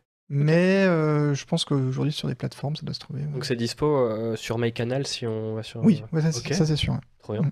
Génial. Euh, donc ça c'était pour la partie sardine de l'espace et donc il y a, oui, voilà donc c'est la bande dessinée il y a le dessin animé en 2009 tu euh, il y a un petit retour chez euh, chez Poisson Pilote avec les aventures de Francis Blatt on avait parlé en tout Ah, début tu parles de d'émission. tout. mais on va parler de tout et on a encore on a encore 40 minutes Mathieu Très on va bien, parler très de bien, tout. très bien. Euh, où euh, un tome sortira. Euh, donc les aventures de Francis Blatt. Alors déjà, d'où vient ce personnage, Francis Blatt, et quelles étaient les aventures de Francis Blatt? Alors, Francis Blatt, c'est un spin-off de spin-off. C'est-à-dire Ouais. que Francis Blatt, il apparaît dans Salade de flics, qui elle-même est un spin-off de Super Murgeman. Prenez Et- des notes. hein. Et Francis Blatt, euh, pour moi, c'est une espèce de Gaston Lagaffe, c'est-à-dire que c'est un branleur. Mm. Et j'adore Gaston Lagaffe parce que c'est quand même un, un anti-héros. C'est le mec, il, il est. euh, c'est un, branleur. J'aime bien l'idée d'en faire un héros. Et, et lui, son truc à Francis Blatt, c'est que c'est un, il est rasta, sauf qu'il est pas, il a pas du tout euh, le physique d'un rasta. Mm. Et euh, il, a, il a un bonnet et, euh, et donc il est un peu désalu et, et il, il est, il, a, il entretient un dialogue avec son poster de Bob Marley qu'il a dans sa chambre. Il pense que c'est comme Jeanne d'Arc, qu'il pense que Bob Marley lui parle et notamment euh, lui délivre une espèce de message un peu mystique dont il va, euh, qui va le lancer sur, dans une aventure un peu folle. Euh, voilà, c'est une espèce d'odyssée dans Paris. Ça se, pa- alors, une des particularités, c'est que c'est peut-être une de mes, premières BD qui, se passe dans un décor qui est le décor de Paris au- aujourd'hui, Mm. euh, par rapport à la plupart de mes BD précédentes qui étaient quand même soit sur une île improbable, soit dans le passé, soit dans des univers fantastiques. Là, c'est vrai que j'avais pas songé à ça, mais il y a ce truc aussi de euh, bah, m'emparer un peu du quotidien. Et donc de parler de bah, toutes sortes de, de choses de, de la ville. Quoi. Donc c'est Francis Blatt, Le chant du Rastaman, Voilà. aux éditions euh, Poisson Pilote. Et chaque, euh, et c'était découpé en chapitres, et les chapitres reprenaient des titres de chansons de Bob Marley, euh, mais qui étaient traduits en mauvais français. Mm. C'est par exemple, euh, euh, comment ça s'appelle, No Woman No Cry, c'était euh, pas de femme, pas de cri, tu vois, Mm. des choses comme ça, très intelligentes. D'accord. Alors il y a quelqu'un. Alors il y avait plusieurs questions. Euh, quelqu'un dit, euh, je trouve plus, bah, je trouve plus le message. Ah si, et le jeu dans tout ça. On a parlé de jeux vidéo et de jeux de rôle en début d'émission. Du coup, je t'invite à, à revoir demain euh, le replay de l'émission. On en parle. Et on a également parlé. euh, On a déjà posé cette question, Bobo maladroit. Mais si vous venez d'arriver, je, bah, je vais la relire. hein. Reposons-la. Et, Et l'idée d'illustrer ou scénariser un jeu vidéo, euh, ça vous, euh, ne sois pas désolé, euh, Yann, il n'y a pas de souci. Ça vous tenterait ou alors c'est un univers que vous ne connaissez, pratiquez pas du tout? Alors, comme je le disais, je suis nul en jeux vidéo. Voilà, désolé. euh, je je m'y connais très très peu. Euh, J'ai beaucoup de copains qui sont gros gros fans de, pff, je sais pas, les tous les jeux. que C'est quoi le jeu avec les, les cowboys là euh Euh, bon, moi je pense à Desperado, mais c'est pas ça. Non non, un Euh. truc. euh, Bon bref. Vous avez trouvé, il y en a peut-être qui vont nous aider dans le. Red Dead. Ah, Red, Red Dead. Dead, Ah oui, voilà. ok. Red Dead Pour moi c'était tellement évident que j'y ai même pas pensé en fait. Ouais, bon, mais j'ai jamais joué. tuniques bleues. Et, et euh, mais ah bah tu vois, il y a quelqu'un qui corrige. No woman, no cry. Mm. Euh, et donc euh, non, oui, pourquoi pas. Bah, après, si, si c'est avec quelqu'un qui, enfin si je peux, enfin il faut ça ait du sens. Mais moi, je, Mm. je suis toujours ouvert à des collaborations, des, nouvelles aventures, bien sûr. N'hésitez pas à contacter Mathieu Sapin si vous avez un projet de jeu vidéo. Euh, on a parlé donc de Francis Blatt en 2010. Euh, tu fais les dessins de la bande dessinée Akissi sur un scénario de Marguerite Abouet qu'on connaît notamment pour Aya. Mhm. Doit Aya de Yopougon. Ouais, Aya de Yopungon, ça devait être une super expérience aussi de travailler avec, euh, avec elle. euh. Oui, euh, alors Akissi, c'est une aventure euh, géniale parce que qui, qui continue d'ailleurs. On, on a, c'est une série qui, qui Marguerite m'a proposé ça. Au début, j'étais un petit peu étonné. je connaissais pas l'Afrique. J'étais jamais allé en Afrique. Et puis, et, et puis, j'ai, j'ai tout de suite adoré le. Donc ça, ça raconte les, c'est un peu ses souvenirs d'enfance en fait. Elle raconte son enfance à Abidjan. C'est très euh, déconnant. C'est des petits, des gamins qui font des bêtises. Avant ça, moi j'avais illustré Les Malheurs de Sophie chez, chez Gallimard aussi. Et donc finalement, c'est la version un peu africaine des Malheurs de Sophie. en moins pervers quand même que Les Malheurs de Sophie. Et, et, j'ai adoré sa manière d'écrire qui est très différente de la mienne, beaucoup plus. Il y, a, un truc très vivant, très qui se prend pas la tête, et, très très et, qui marche avec les enfants. Enfin, c'est ça que j'ai constaté. La, série a eu vraiment du succès et, c'est génial de voir les gamins mmh. s'approprier le truc. Donc, donc voilà, on a fait 10 albums avec avec avec Marguerite. Et entre temps, je suis allé en Afrique quand même. Donc maintenant, je, je connais un peu mieux. Et, voilà.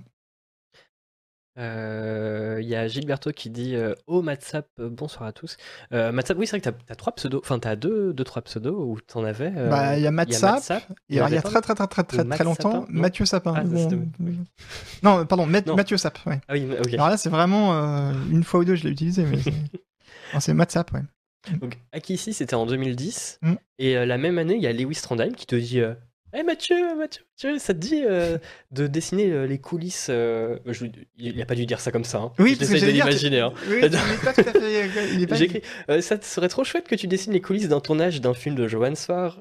Bon, il l'a pas dit comme ça. non, mais si, dans, dans, l'idée, c'est ça. C'est-à-dire que Johan, donc mon copain d'atelier, se lance dans un truc insensé qui était de faire un film, un premier film, sur la vie de Serge Gainsbourg un film qui, allait s'appeler Gainsbourg, Vie héroïque. Euh, euh, et, donc Lewis Trondheim, un ami commun dont on a parlé tout à l'heure, et qui, euh, en plus d'être un auteur génial, a cette collection dont on a parlé qui est Shampoing, mm. et me dit, bah tiens, pour ma collection, est-ce que ça te dirait de faire un, espèce de carnet de tournage? Tu, vas, comme, comme je fais mes carnets que je montrais tout à l'heure, raconter les coulisses mm. du tournage. Et on n'a jamais vu ça, un tournage euh, en BD euh, et tout ça. Et là, je lui dis bah pourquoi pas, parce que ça c'est mon grand truc. Moi, quand on me propose un truc, en général, je dis pourquoi pas, et après je réfléchis. Hum. Mais c'est trop tard. Et, euh, et donc je vais, le, ils étaient déjà en train de préparer le tournage. Donc je vais sur les, sur les, sur place. Et là, très vite, je suis passionné, captivé, excité par ce que je vois. Et je, donc je, suis toute la préparation, je suis tout le tournage et je suis même euh, après. C'est ce qu'on appelle mmh. l'après-tournage, c'est-à-dire euh, le montage, euh, le travail sur le son, le travail sur l'accompagnement en salle, le, la, le travail, le marketing et tout. Et donc je raconte tout ça dans un bouquin qui s'appelle Journal d'un tournage et Journal d'un après-tournage. Mmh. Et c'était un truc complètement débile parce que j'ai fait 500 pages. Et, je me suis pas, voilà, j'ai et j'ai adoré, j'ai adoré faire ça. On voit des extraits, là je vous montre des extraits. Euh. Mm. Donc euh, oui, donc il y a eu deux tomes, donc euh, sur le tournage et sur l'après-tournage, jusqu'à en fait, jusqu'à la sortie du film, en gros. Euh, as suivi, voilà. Et pour moi, c'était, c'était, je découvrais complètement. Je ne connaissais pas ce milieu, donc c'est, vraiment un totalement une démarche totalement voilà, de, de, novice et, et qui, qui bah, je le savais pas à l'époque, mais allait aussi m'influencer par la suite pour plusieurs raisons dont on va parler. Mais petit aparté, est-ce que tu vas participer à la série Donjon mhm. de Sfar et Trondheim? Eh bien, jusqu'à ce jour, non, ce n'est pas arrivé. Euh, alors pour la petite histoire, la première fois que j'ai vu Lewis Trondheim, quand il, au tout début de l'atelier, donc je parle de ça, on est en 2002, il, s'est pointé à l'atelier, et donc il y a Riyad et moi, on était là, tout jeune, euh, Riyad Satouf et moi, euh, tout jeunes auteurs, complètement transis et impressionnés, et donc Lewis nous a regardé, comme ça il a dit, ah, vous êtes mis en atelier avec Johan Sfar parce que vous espérez euh, faire un, donjon, ça n'arrivera jamais. Et comme ça, voilà, c'était dit. Euh, et, donc, pour l'instant, il, il avait raison. Ah ouais, ah, d'accord. oui, mais faut, quand on connaît Lewis, euh, c'est un tempérament un petit peu particulier. C'est pas donjon, je vous montre un extrait d'une des, BD. on est à la frontière du reportage BD. Comment tu appellerais ça? Bah tiens, j'avais déjà posé la question, mais c'est pas, c'est Nougat qui demande ça. Ouais, c'est la grande question. Euh, moi, j'aime bien, hein, enfin, c'est pratique le terme de reportage BD, parce que ce qui est vrai, c'est que c'est du reportage dans le sens où on, je suis sur place et je raconte des événements réels. Après, là où je suis un petit peu euh, euh, prudent avec cette appellation, c'est que pour moi, reportage, ça sous-entend journaliste, et journaliste, les journalistes, ils ont une déontologie euh, ils, font partie d'une rédaction et il y a euh, un travail éditorial. Alors que moi, je suis beaucoup plus en freestyle, c'est-à-dire que je franchis allègrement les lignes de. enfin, comment dire, je, je, reste pas forcément toujours objectif. Je suis même très souvent subjectif. Et, puis, je fais parfois des digressions, parfois je, suis décidé. enfin, donc oui, c'est du reportage, mais voilà, c'est pas, je, c'est pas exactement. Je suis pas journaliste, ouais, je sais pas comment dire. Euh, d'ailleurs, euh, on va reparler de Peut-être que documentaire, c'est plus euh, juste comme terme. BD documentaire. Ouais. Mais bon, c'est un peu. BD reportage, c'est plus sexy à, l'oreille. BD reportage, BD, ouais. Et tout à l'heure, tu parlais quoi? C'était quoi le mot en anglais? Bed, Embedded. embedded. Embedded. Ah oui, c'est ça. Bah, ou embarqué en français. Oui. Euh, d'ailleurs, tu avais carte blanche sur le tournage ou est-ce que Johan Sfar devait vérifier ce que tu. Non, alors ouais, c'est ça, c'est ça qui m'a moi énormément aidé, c'est que Johan étant un très bon copain, il a dit tout de suite à ses équipes, voilà, Mathieu c'est mon pote, mm. il peut aller partout, euh, vous mm. lui fichez la paix. Et donc ça, ça n'arrive jamais sur un tournage. Normalement, les portes c'est toujours des portes fermées, il faut demander l'autorisation. Et là, c'était génial. Quoi. Mm. Et l'exercice euh, t'a beaucoup plu. Donc déjà, j'ai eu deux tomes alors qu'à la base, il devait y en avoir qu'un. Euh, voilà. Et euh, tu as continué avec des reportages en BD, mmh. notamment dans les coulisses de Libération. Ça s'appelait Journal d'un journal, où tu as été pendant six mois dans les, dans les coulisses de la rédaction de, de Libé. Oui, alors après, moi, ce que j'ai en effet fait pas mal de choses un peu dans cette démarche. À chaque fois, c'est-à-dire que j'essaye de passer du temps et d'observer pendant le plus de temps possible un sujet.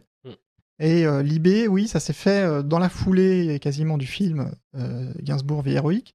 Le point commun, c'était le photographe, Jérôme Brézillon, le photographe de plateau, qui a notamment fait la photo de l'affiche de Gainsbourg vie héroïque. on est devenus potes sur le tournage. Et lui, il travaillait aussi pour Libération, il faisait des photos de reportage. Mmh. Et c'est lui qui me dit un soir, on était à une fête de fin de tournage, Ah, tu sais, Libé, moi je connais bien, je travaille pour eux. Ce serait marrant que tu fasses une BD sur Libé comme tu as fait sur le film. Donc là, c'était dans une soirée, un verre à la main, tu dis ah ouais, bonne idée, ce serait marrant. Sauf que la semaine d'après, il m'a rappelé, il m'a dit ah bah voilà, j'ai parlé de ton projet à Libé, ils sont d'accord, donc ils t'attendent. Et donc je me suis retrouvé sans trop avoir préparé mon coup à, observer la, donc, bah, la, rédaction de Libé. Mm. Et je savais pas trop à quoi m'attendre, mais euh, là pareil, j'ai été complètement embarqué dans le truc parce que d'abord c'est très excitant de suivre euh, une rédaction, surtout d'un quotidien où euh, c'est un rythme dingue. Et puis, on croise tout et son contraire. C'est-à-dire que moi, c'était en 2011, à l'époque, pour mémoire, euh, une année particulièrement euh, folle. Il y a eu euh, les printemps arabes, il y a eu Fukushima, hmm. il y a eu la mort de Ben Laden, et il y a eu un tremblement de terre politique à l'époque qui était DSK qui, se fait arrêter. ah oui. Se fait arrêter donc à, New York. Et il faut imaginer qu'à l'époque, DSK, c'était le. Enfin là, on est bientôt dans les présidentielles. À l'époque, DSK, c'était le, le mec qui, à gauche, euh, avait toutes ses chances face à Nicolas Sarkozy. Mm. Et donc, euh, vu euh, du point de vue d'un journal, c'était dingo. Mm.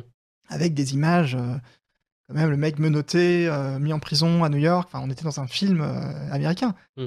Et en plus, à cette époque-là, donc je suivais, j'observais la rédaction de Libération. Et précisément à ce moment-là, au moment de l'affaire DSK, ça tombe au moment du Festival de Cannes. On a parlé de Cannes tout à l'heure. Donc là, moi, c'est la première fois que j'allais au Festival de Cannes. J'accompagnais les journalistes de Libération. Et donc, j'étais euh, aux premières loges. Et sauf que arrive l'affaire des SK. Et ce qui était dingo, c'est que euh, bah, sur place, à Cannes, les gens ils regardaient beaucoup plus leur portable euh, sur qu'est-ce qui se passe avec des SK que les films qui passaient sur les écrans. Ah et, c'est là qu'on se rend compte de, la force du, réel par rapport à la fiction. C'est-à-dire que quand un truc comme ça arrive, plus rien n'existe. Et tu as retranscrit tout ça euh Et j'ai retranscrit tout ça dans ma BD qui s'appelle Journal d'un journal. Et on peut le retrouver un peu partout euh, Oui, alors ce qui, est, chouette, c'est que l'éditeur, c'est Shampoing à nouveau, ouais. Delcourt, a joué le jeu notamment il y a deux ans, je crois.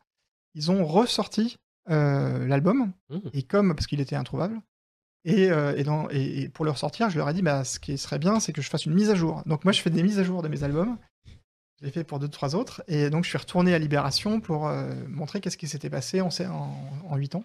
Mmh. Et, euh, et, voilà. Donc, euh, bah, les, les, ceux qui ont acheté la première édition, ils sont un peu spoliés, puisque elle est moins complète que la, dernière génération. Là, on va, on va, là, ça n'a rien à voir. Là, on va parler d'un autre truc, mais c'est en 2011.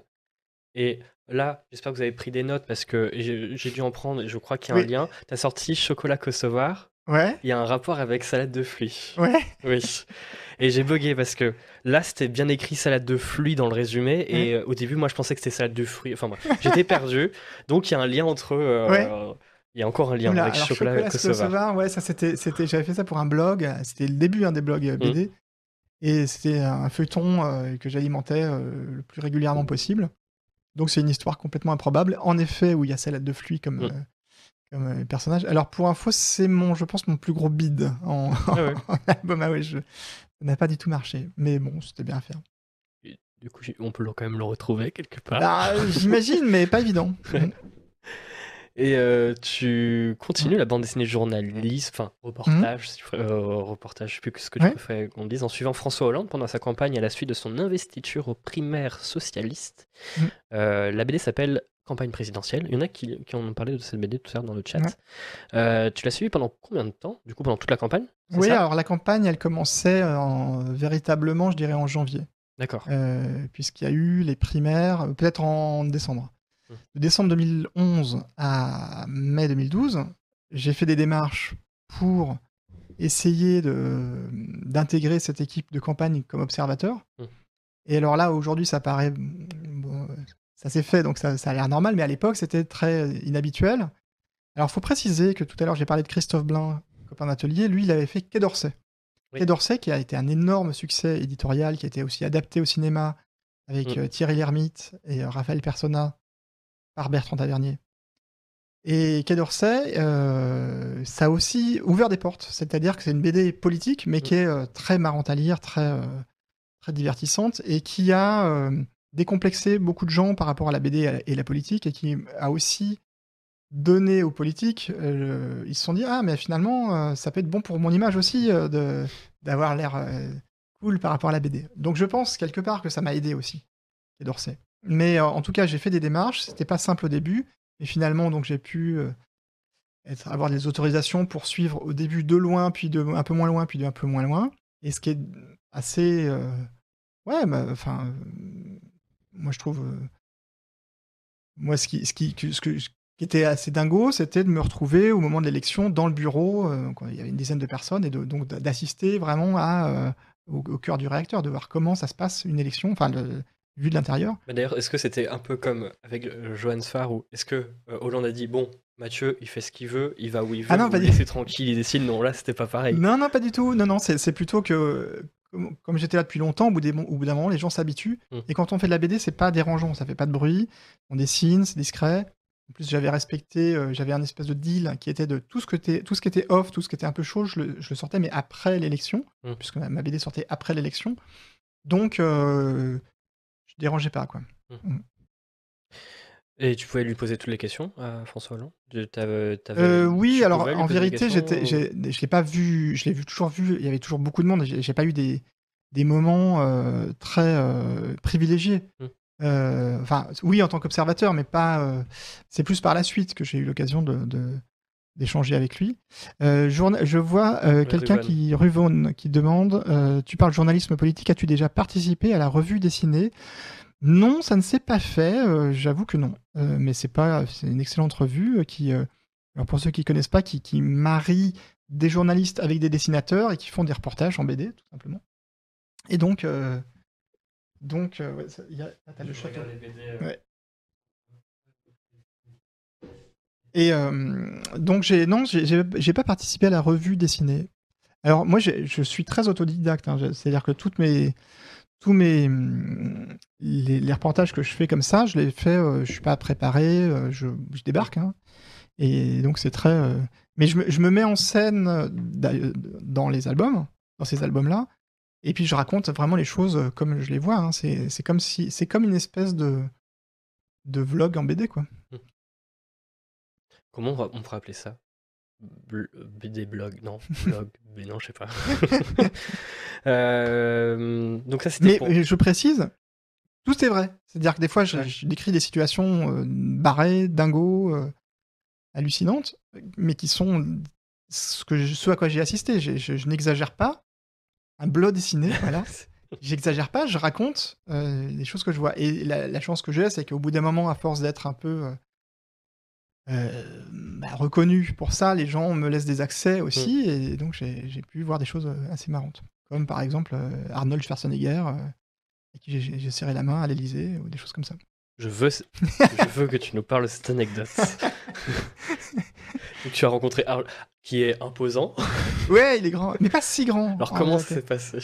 Non, bah, j'ai donc après l'élection euh, de François Hollande, bah, j'ai eu envie de continuer. Donc euh, j'ai fait une BD qui s'appelle Le Château, qui, est là, et qui euh, reposait tout simplement sur la question de qu'est-ce qui se passe, c'est quoi l'Élysée, qu'est-ce qu'il y a derrière ce, mur mystérieux. Et, donc j'ai pareil, j'ai fait des pieds et des mains, mais finalement j'ai été accepté. enfin, on m'a laissé entrer une fois, deux fois, puis après, au bout d'un moment, bah, j'avais pas open bar, mais c'est-à-dire qu'à force d'y aller, les gens s'habituent. Donc j'y suis allé pendant deux ans, mmh. même si l'album raconte une année, mais euh, pendant deux ans j'y vais régulièrement. À l'Elysée et aussi euh, je suis des déplacements, etc. Euh, et, après, comme c'est un lieu un peu addictif, j'ai continué à y aller de temps en temps. Et comme je reçois, comme la plupart des journalistes accrédités par l'Elysée, je reçois la, feuille de route. Et ben un jour, je vois le président. donc je parle de ça, c'était à l'époque de François Hollande. Hein, le président va recevoir Arnold Schwarzenegger qui vient en France pour parler de sa fondation, une fondation dont j'ai oublié le nom, mais écologique. Mmh. Euh, tu te dis, bah, c'est l'occasion ou jamais de croiser mmh. Arnold Schwarzenegger. Et donc, je, demande une accréditation et puis je me pointe et voilà. Il y a, y, a, y a, ce moment-là dans. Alors, il y a ce moment dans, la, dans Comédie Française, qui est l'album qui, qui suit. Voyage dans l'antichambre du pouvoir. Et donc, Bon, j'ai peut-être pas. Tu sais donc, à quelle page je sais? Je sais pas, je dirais 23. 23, on va voir si c'est ça, attention. c'est ça, bravo. bon, à peu près, vous allez entendre la page 23. Mais je te le trouve hein, si, tu... veux. Vas-y. Et, euh, euh, je salue juste Mary dans le chat qui nous dit salut, coucou Mary. Et euh, merci à Terre Boulon qui vient de s'abonner avec son Prime. Merci beaucoup. Il est page 16, tout faux. Page 16. Est-ce qu'on. Vas-y, je vais montrer. Il a une bague avec une tête de mort. si je fais comme ça, est-ce que non, ça va être flou euh... Ouais, non, ça va être flou. Je vais, vous, montrer comme ça. Je vais essayer de, le faire sans faire tomber la bande dessinée. Hop. Est-ce que on. Alors, attends, je vais mettre en. ici. On te voit là. Attends, j'arrive pas à virer. Oui. là, hein, oui, c'est ça. Et là, il y a Schwarzy. On entend Monsieur Chat rigoler derrière. Donc ça c'est euh, comédie française. Voyage dans l'antichambre. Qui est sorti, alors euh, sorti en 2015 Il est sorti ouais, il y a un an. C'est ça? Ah oui, pas du tout. J'ai, 2015. 2020, oui, si, en, ah en octobre. Et voilà, j'ai replongé. Après neuf mois passés à suivre la campagne de 2012 et deux années occupées à observer les coulisses de l'Élysée, je m'étais juré d'arrêter la politique, comme Sarko. Mais comme on a observé le pouvoir de près, on ne lui tourne pas le dos si facilement. J'ai donc décidé de redescendre dans l'arène. Ce que tu écris derrière. Et pour répondre à Démétrion 69, non, il n'était plus gouverneur. Il, est euh, aujourd'hui, je sais pas ce qu'il est. Il est acteur et, euh, et, donc il est à la tête d'une fondation euh, écologique. Il y a Mitrevante qui te demande combien de BD dans ta bibliothèque personnelle, Mathieu? Bah, J'en ai beaucoup. Après, je suis pas, je, je, connais des gens qui en, en, ont beaucoup plus que moi. Si la question derrière, c'est qu'est-ce que je lis euh, comme BD, euh, moi je lis beaucoup de enfin, beaucoup de BD américaines, euh, des, auteurs comme Daniel Close, mmh. comme Crumb, des BD un peu underground, BD d'auteurs américains. ouais, après c'est très varié. Hein, mmh. J'ai beaucoup de BD, mais pas, pas non plus tant que ça. Y a-t-il une logique, logique addictive à observer les lieux de pouvoir? Alors complètement, Nougat.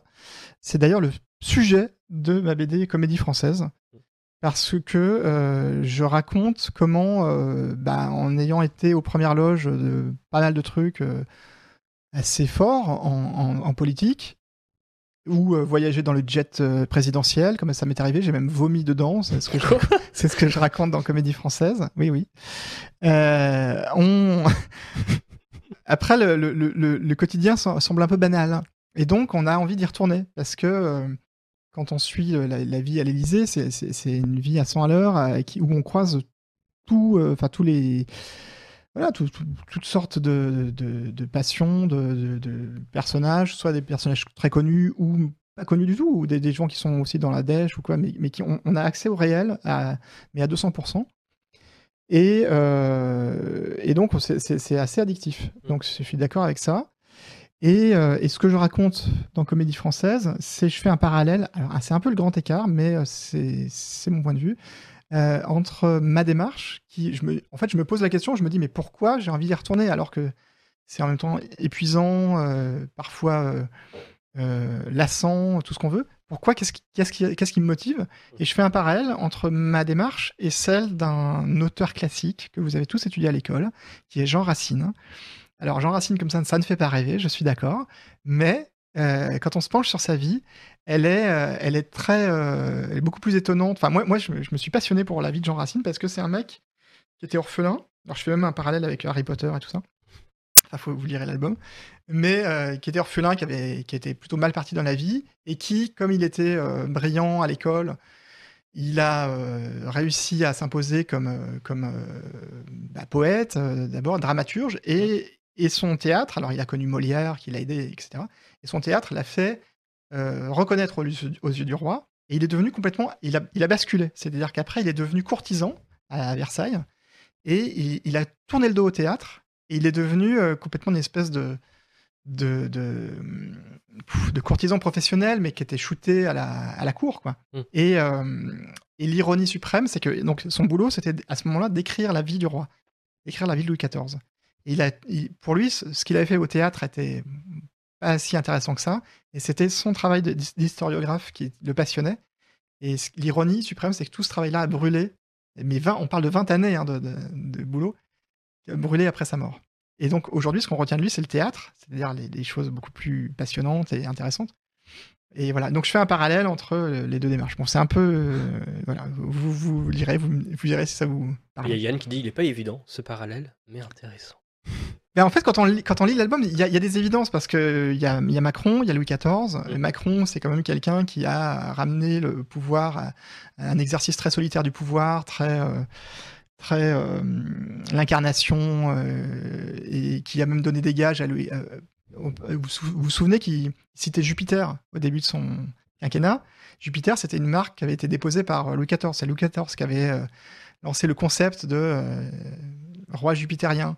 Euh, pareil pour le Nouveau Monde, c'était le terme qu'on utilisait quand Macron a été élu. C'était aussi un terme que Louis XIV utilisait euh, à l'époque quand il est arrivé au pouvoir. Donc il y a plein de parallèles comme ça. Mais bon, après vous verrez euh, si vous êtes convaincu ou pas. C'est que j'allais justement dire que mais en fait cette histoire de vomi dans la jet privée, mais en fait il faut le crossover qu'il faut faire, c'est Super Murgeman à l'Elysée en fait. Tout est, dans qu'il faut faire. Euh, on va un peu avancer parce qu'il est déjà 48. Modo en PLS, c'est quoi Modo? Euh, Nos modérateurs. Ah. Non, parce qu'il y, a un, ah, y a un message qui était supprimé euh, par, par Oli. Oli qui est un autre modérateur. D'accord. Ah oui, parce qu'il y, a des messages toxiques? Oh, c'était pas. Enfin, il fallait, il fallait supprimer parce que dans les règles, ça allait. Hein, c'était pas. Après, je peux même te... je peux même te l'afficher. Hop, c'était ça. Alors, on va, on va un peu avancer. Euh, donc ouais, euh, tu scénarises euh, entre-temps les deux tomes de Paulette Comet, dessinés par Christian Rossi et publié par Poisson Pilote. Je crois que c'est l'une des dernières BD chez Poisson Pilote parce que ouais ouais la, série, la série, enfin la série, la collection Poisson Pilote est un peu en pause, je pense. En 2014, tu dessines Kraken Dragon, un livre ah écrit par Lewis Trondheim. Ah bah voilà, là on est dans le sujet. Ouais. Imaginons un monde où les manuels scolaires mm. sont remplacés par des jeux. Ouais. Des jeux, ouais, l'idée de Lewis était très marrante. Lewis Trondheim, a, donc, qui écrit, qui fait le scénario, c'est la rentrée des classes et tous les. Comme les jeux vidéo, on le vend en poupe et que c'est un peu l'avenir, c'est-à-dire que pour, pour trouver du boulot, et c'est évidemment dans les jeux vidéo. Euh, et, donc l'idée de l'éducation nationale, c'est de faire un test sur un lycée où on va faire que des cours de jeux vidéo, de jeux de rôle, de, de pour apprendre à, faire du, codage. Euh, enfin voilà. Et donc c'est une espèce de rêve euh, d'ado. Sauf que évidemment ça tourne au cauchemar parce qu'il y a quand même des devoirs, il y a quand même des séances et les, profs sont à moitié à l'ouest et c'est très très marrant. Donc c'est Kraken Dragon. Euh, j'ai eu du mal à lire la première fois donc c'est Kraken Dragon. Voilà Kraken Dragon. Euh, donc ensuite, donc on en a parlé, tu as fait euh, euh, le château, il y a eu Comédie Française. Tiens, je note en 2016, j'avance très vite. Hein, bah oui, oui. Après, le compteur tourne. Je vois 2016, Chevalier des Arts et des Lettres. Voilà. Pardon. Comment ça s'est passé? Il y a eu une cérémonie et tout je, Non, alors non, il n'y a pas eu de cérémonie du tout. Mais t'as reçu quand même. la... Non, même pas. Ah la, médaille, il faut l'acheter. Mais non. il Faut acheter la médaille. Ça coûte cher. je sais pas. Je me suis pas renseigné. Quoi? N'importe quoi. C'est-à-dire qu'on te donne un prix, mais tu dois acheter le prix. Ouais, c'est ça. si tu veux aller te balader dans la rue avec la médaille, ouais. Euh, euh, tu parlais de. Tu en avais déjà parlé, mais en 2016, avec Patrick Pion, euh, tu fais une adaptation des rêves, de Les rêves dans la maison de, de Sorcière, de Lovecraft. Les rêves dans la maison de la sorcière. C'est le titre un peu bizarre de Lovecraft qu'on a repris. Ouais. Donc, on a fait une bande dessinée donc, avec Patrick Pion. J'avance. Parce que là, on va quand même parler d'une bande dessinée. Tu parlais, tu parlais du best-seller. Ah oui. On va en parler. C'était en 2017. Mm. Euh, tu sors la bande dessinée Gérard 5 années dans les pas de Depardieu. Alors à la base, tu avais suivi Gérard Depardieu, c'était pour un reportage Arte, je crois, en Azerbaïdjan sur les traces d'Alexandre Dumas, euh, raconté dans Voyage au Caucase. Euh, c'était donc pour un doc Arte qu'on peut encore retrouver. Je sais pas si on peut le retrouver. Oui, je pense que ça, mais pas évident, ouais. Et après, en fait, le, après le documentaire, tu, mm. tu vas voir Gérard Depardieu et tu lui demandes si, euh, s'il est possible de le suivre pendant, euh, pendant de le suivre. Je sais pas si c'était 5 ans déjà prévu de base, mais tu dis est-ce que je peux, est-ce que je peux te suivre? Il dit ok, mais à une seule condition, c'est que tu écris vraiment tout euh, sur moi. Tu, enfin, tu censures rien, quoi. C'était ça la seule condition. C'est ça. Et, et oui, oui. Alors Depardieu, on ne fait pas le tour, ça c'est vrai. Euh, on n'en fera jamais le tour, mais, euh, mais c'est vrai que moi j'ai été complètement ébahi par euh, ce personne, enfin, cette personne, c'est pas un personnage, c'est une personne, mais qui a une dimension voilà extraordinaire. Et, et, comme le dit Petit Pédestre 1, on a qui, a, une multiplicité de, de, souvenirs, de, de, vie, de, facettes, qui font que euh, l'image publique qu'on a de lui me semblait euh, très réductrice. Mm. Et je me suis dit, bah, je vais euh, faire cette bande dessinée pour montrer comment il est en vrai. Et en tout cas, comment je le vois moi en vrai. Et, donc j'ai passé beaucoup de temps à le suivre, soit dans des déplacements. Alors, déplacement, c'est le terme plutôt politique, dans, des voyages. Et, et, à Paris et ailleurs. Euh, et, c'est vrai que c'était dingue parce que j'avais l'impression d'être, euh, pour le coup, dans une moi-même un personnage de BD parce qu'il a une vie. On est dans Tintin, c'est-à-dire qu'il va dans des pays improbables. D'ailleurs, la, couverture de l'album est un peu pensée comme une couverture de, Tintin. Euh, ouais, là, je, le remets. D'ailleurs, c'est en référence à, je vous, tu vois les images. Mmh. Ah, oui, voilà. Donc là, là, on me voit en sidecar. Ça, c'est à Bakou, en Azerbaïdjan. La classe, hein. mais, euh, mais voilà, et c'est quelqu'un, euh, bon, c'est difficile à résumer, mais, mais qui, euh, qui, a, une vie tellement folle qu'il suffit de l'écouter et puis de, de, mettre en image ce qu'il raconte, et, voilà. Donc, donc oui, cette BD pour moi était un plaisir à faire. Alors, en plus, on s'amuse beaucoup parce que c'est quelqu'un qui a beaucoup d'humour. Et, et c'est vrai que l'album a eu beaucoup de succès. Donc, donc pour moi, c'était c'était une très belle surprise. Il y a euh, euh, Bobo le maladroit qui demande si tu as gardé contact avec Gérard Depardieu. Oui, oui, oui, je, le, je le vois, euh, je le vois pas souvent, mais je le vois régulièrement. Vous avez vu un pote en 5 ans avec lui Oui, enfin c'est quelqu'un en tout cas à qui je suis très attaché. Ouais. Mm. Qu'est-ce que tu retiens de ces, de ces cinq, années avec Depardieu? Tu avais déjà raconté, je crois, dans C'est à vous, euh, l'anecdote en Russie où il se faisait fouetter avec quoi euh. Avec des branches, de, des branches. De, Guy ou de je sais plus. Euh, non, parce que je retiens, c'est ça, c'est ce, un peu ce basculement où, où la, la, la vie peut être plus folle que la fiction. Et aussi, c'est quelqu'un qui c'est quelqu'un qui, qui t'oblige à être toi-même. C'est-à-dire que tu peux pas jouer un rôle avec lui, tu es, obligé d'être euh, complètement euh, sincère, sinon il te, il te, tout de suite il, te voit venir. Donc euh, ça m'a aussi appris des choses sur moi, je pense. Et, et puis, enfin voilà, j'en ai, ai pas fait le tour, mais, mais c'est sûr que pour moi il y a un avant et un après. Il y a Sonia de, euh, de Canard PC qui est, qui est dans le chat, d'ailleurs elle vient d'être Mhm. abonnée grâce à carte à puce, qui avait une question. Est-ce qu'il y a des choses dont tu as été témoin, donc que ce soit avec euh, Gérard Depardieu ou François Hollande ou Johan Sfar, euh, dont tu as été témoin que tu t'es interdit de retranscrire dans la version définitive d'une BD de ta propre initiative sans même consulter l'avis des personnalités ou des événements réels que tu suivais? Bon, euh, moi, tout, euh, disons que de moi-même, j'évite tout ce qui est euh, vie perso. C'est-à-dire que j'ai pas envie de raconter des trucs, voilà, trop, trop intimes. J'ai pas besoin de ça. Donc après, oui, ça peut. Et encore, enfin, c'était pas non plus des scoops, hein, mais mais c'est ça qui est difficile, c'est de quand on a une intimité avec quelqu'un, de savoir à quel point, à quel moment on s'arrête dans l'intimité. Dans moi, ce que, enfin, mon, mon- comment dire, euh, ma boussole, c'est toujours de me dire qu'est-ce qui intéresse le lecteur et qu'est-ce qui a du sens par rapport à, à- au bouquin que je, que je, que Ouais. je fais. Quoi. Et est-ce qu'il y a une autre personnalité que tu souhaiterais suivre pour une prochaine BD solo? Euh, alors ça, c'est la grande question. Euh, là, je prépare un. Schwarzy Ouais, Schwarzy, ouais, ça serait passionnant, mais, mais peut-être un peu proche. Non, j'aimerais bien. Alors, c'est bête, hein, mais j'ai suivi que des hommes hein, pour l'instant. Des personnages, des personnages, enfin, des, des- des personnalités masculines. J'aimerais bien suivre euh, une femme. mais alors, qui J'ai pas encore de. Voilà, si vous avez des idées, euh, dites-moi. proposé dans le chat. Quel droit de regard ils ont du coup Démétrion, Alors moi, ce que, ce que je fais, c'est-à-dire que en, Chantal Chantal ouais, why not? Euh, ce que je fais, c'est que j'ai pas euh, de contrat. Il n'y a jamais de contrat. C'est-à-dire que je, c'est- les gens sont en confiance. Et moi, de moi-même, souvent, je donne à lire les. Alors Madonna, ouais, j'aimerais bien. Madonna, ce serait, je pense, super intéressant. Euh, je do- donne à, lire les albums que je fais. Par exemple, dans l'album sur Depardieu, qu'on n'a pas ici, mais à la fin de l'album, il y a un truc méta, c'est-à-dire que je, on me voit à la fin de l'album aller chez Depardieu avec l'album avant impression et lui faire lire. Et je peux vous dire que, et donc je raconte Depardieu qui lit l'album dans lequel il est. Donc il y a une mise en abîme. Et je peux vous dire que j'en menais pas large parce que il est quand même impressionnant.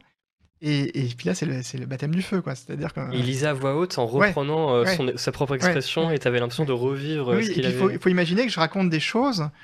Euh, Marion Montaigne, je la connais, bon, euh, je, je l'aime beaucoup, mais je suis pas sûr que suivre sa vie euh, me passionnerait autant que ça. Carla Bruni, petit, petite pub, elle est un des personnages du prochain album du Ministère Secret, dont on n'a pas Ah. encore parlé, mais qui sort en novembre. Et, euh, et donc voilà, enfin, c'était très très marrant à faire. Mais donc oui, je, je donne à lire euh, en général, et la plupart du temps, les gens, euh, ils ont rien à, à re- à redire, mais ils apprécient le fait que je leur montre avant publication. Mais ça vaut pas que pour les personnes dont, euh, qui sont directement concernées par l'album. Ça peut être des personnes qui, sont, qui ont juste des apparitions.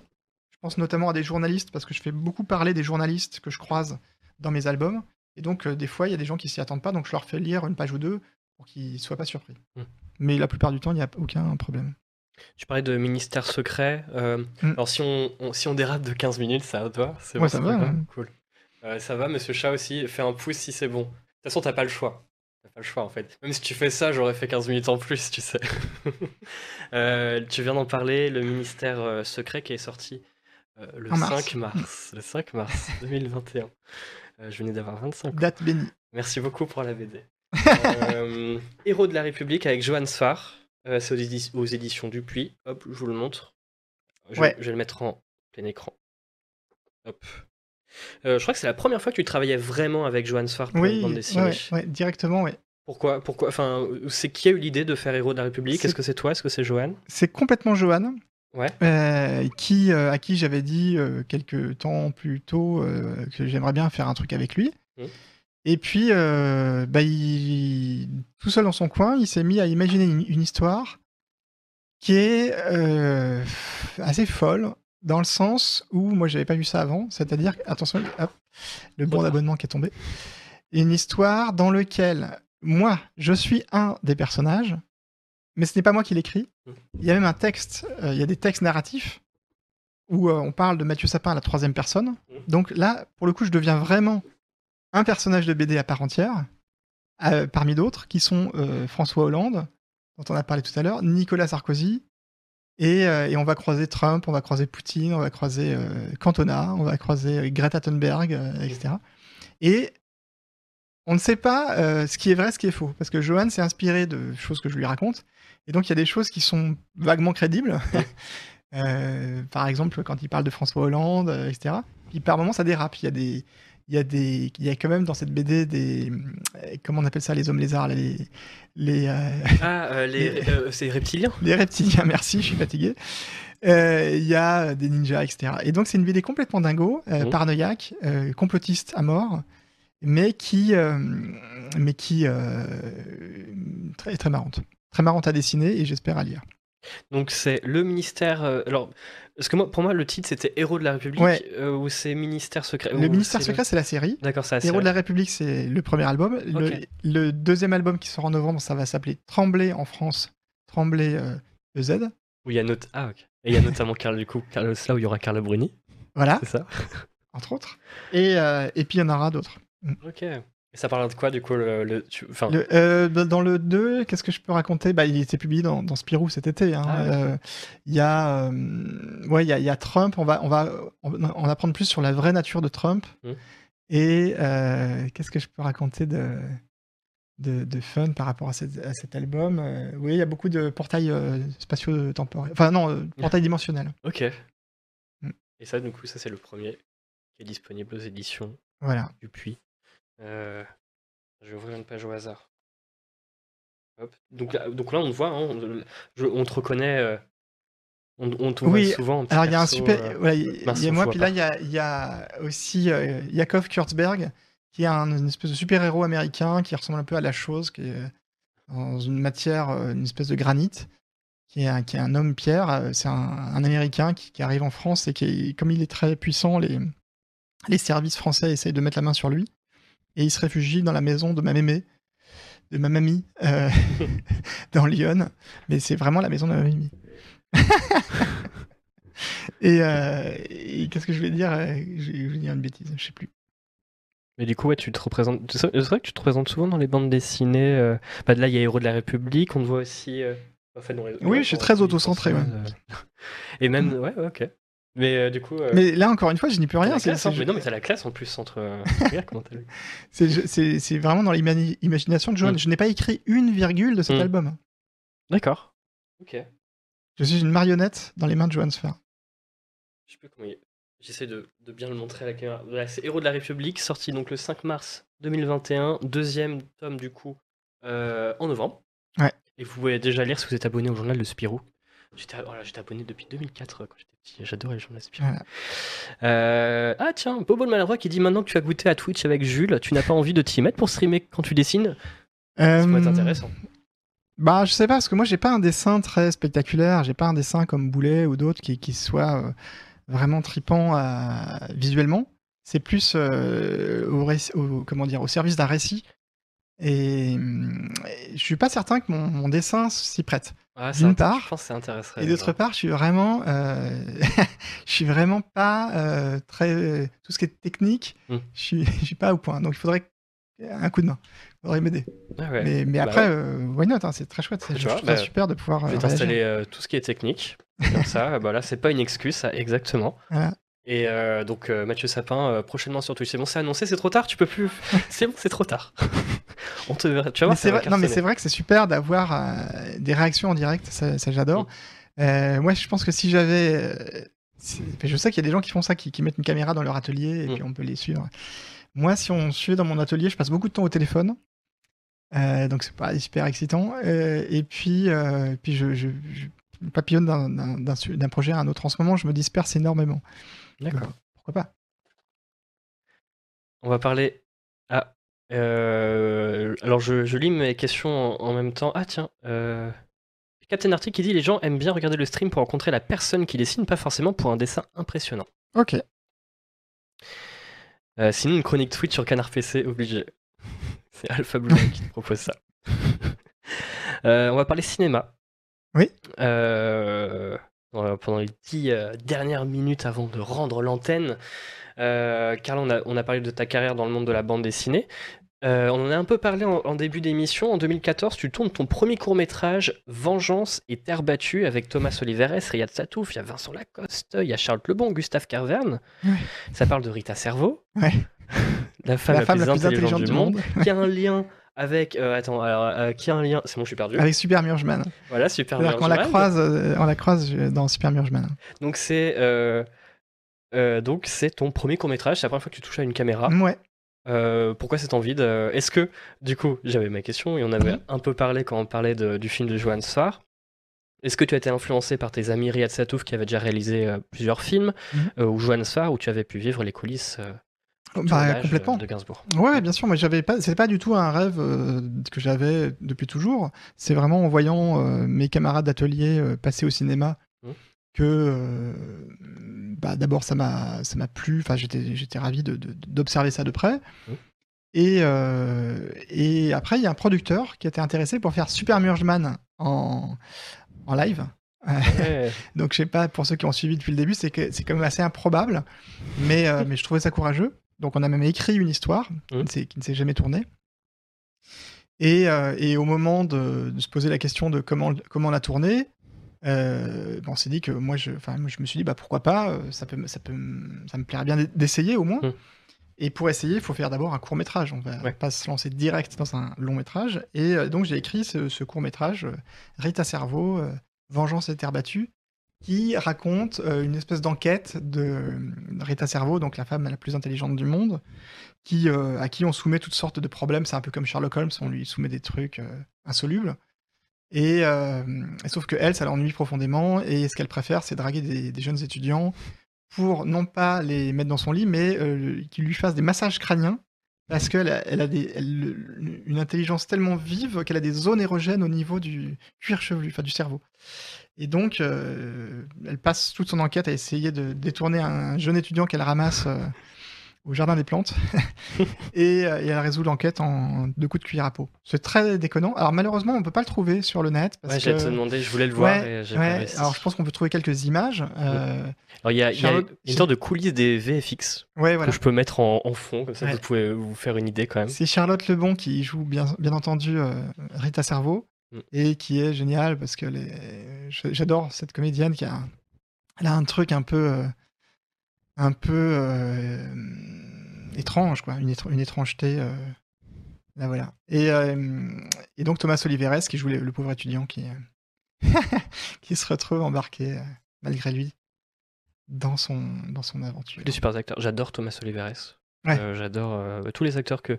Comment comment euh, s'est passé le casting? Tu savais déjà qui tu ah bah, voulais Je vois des Vincent Lacoste. Est-ce qu'il y, a un lien avec Riyad Satouf Oui, Vincent, je l'avais rencontré par Riyad. Mmh. Donc bah, là, c'était des copains. Et puis sinon, il y a une directrice de casting, mmh. Judith Chalier, qui, qui m'a proposé, bah, qui m'a présenté Thomas mmh. et, et, Charlotte. D'accord. Et Gustave Carverne.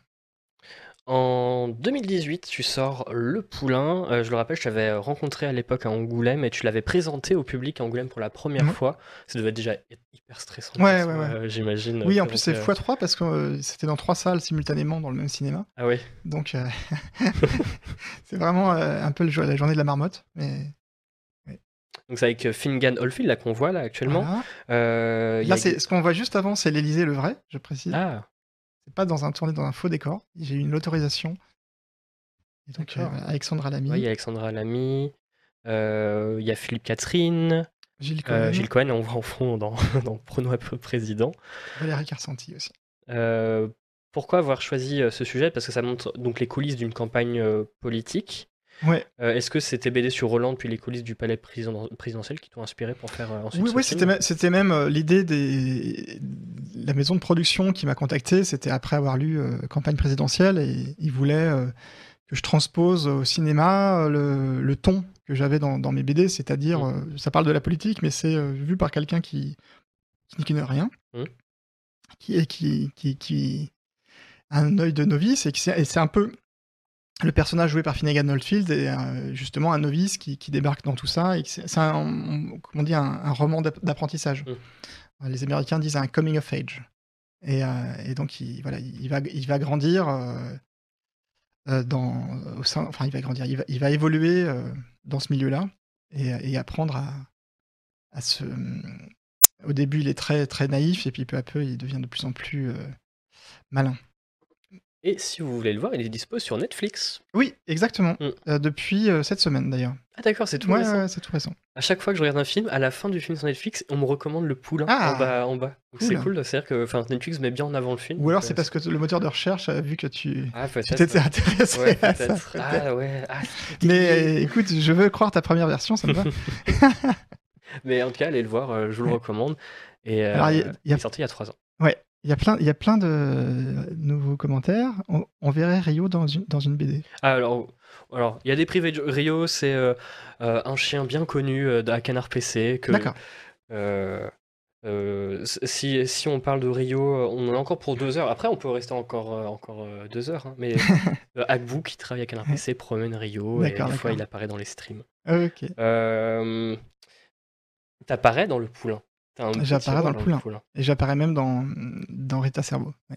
Ah, et d'ailleurs, ça me permet de rebondir, parce que tu m'as dit juste avant, euh, juste avant de commencer, euh, on parlait euh, du FFA, le Festival francophone d'Angoulême. Ouais. Euh, là, tu vas jouer, tu vas jouer dans Alors, un prochain film. Ouais, alors c'est pas que je joue parce que je, je suis dans mon propre, propre rôle. ouais. Donc je suis, on va dire, naturel. C'est un film, un film documentaire qui sort, euh, je crois, en février ou mars prochain, qui s'appelle La disparition, et qui est euh, un documentaire où on me voit, moi, en train de faire une espèce de reportage BD, Mm. tout au long du film, sur, dont le sujet est euh, la... C'est un espèce de bilan de la gauche, de comment, euh, comment en étant arrivé là, après... euh, donc ça va des années Mitterrand jusqu'à aujourd'hui, et on apprend plein de choses sur la politique française, mais c'est marrant, hein, c'est un film Mm. marrant, un peu désespérant aussi, mais, mais qui, où donc je vais, je vais poser des questions à plein de gens qui, qui ont été aux premières loges de tout ça. Mais c'est pas du tout un film euh, institutionnel, un peu, euh, un peu poussiéreux, c'est vraiment l'histoire de. L'idée, c'est vraiment de montrer euh, un, état, un état des lieux de la vie politique de notre pays vu du point de vue de la gauche. Donc voilà, depuis bah, 50 ans. Mm. Enfin, non, 40 ans. Nougat demande c'est inspiré de Pérec. C'est inspiré de Pérec. Qu'est-ce qui est inspiré de Pérec? Et n'hésite pas, euh, si tu veux développer, Nougat, euh, ta question. Mm. Euh, et en attendant que tu, euh, que tu développes ta question, et bien on arrive à la fin de l'émission, il est déjà 22h12. Le temps passe toujours Mm. super vite. Ah, la disparition, bien sûr. Et oui. Ah. Alors non, c'est pas inspiré de Pérec, parce qu'en fait, le titre exact, c'est la disparition, mais le P et le S sont inversés. C'est c'est dipsarition. Hmm. Mais oui, oui, c'est un excellent livre de Pérec où il manque la lettre E, mais il n'y a pas de rapport euh, direct.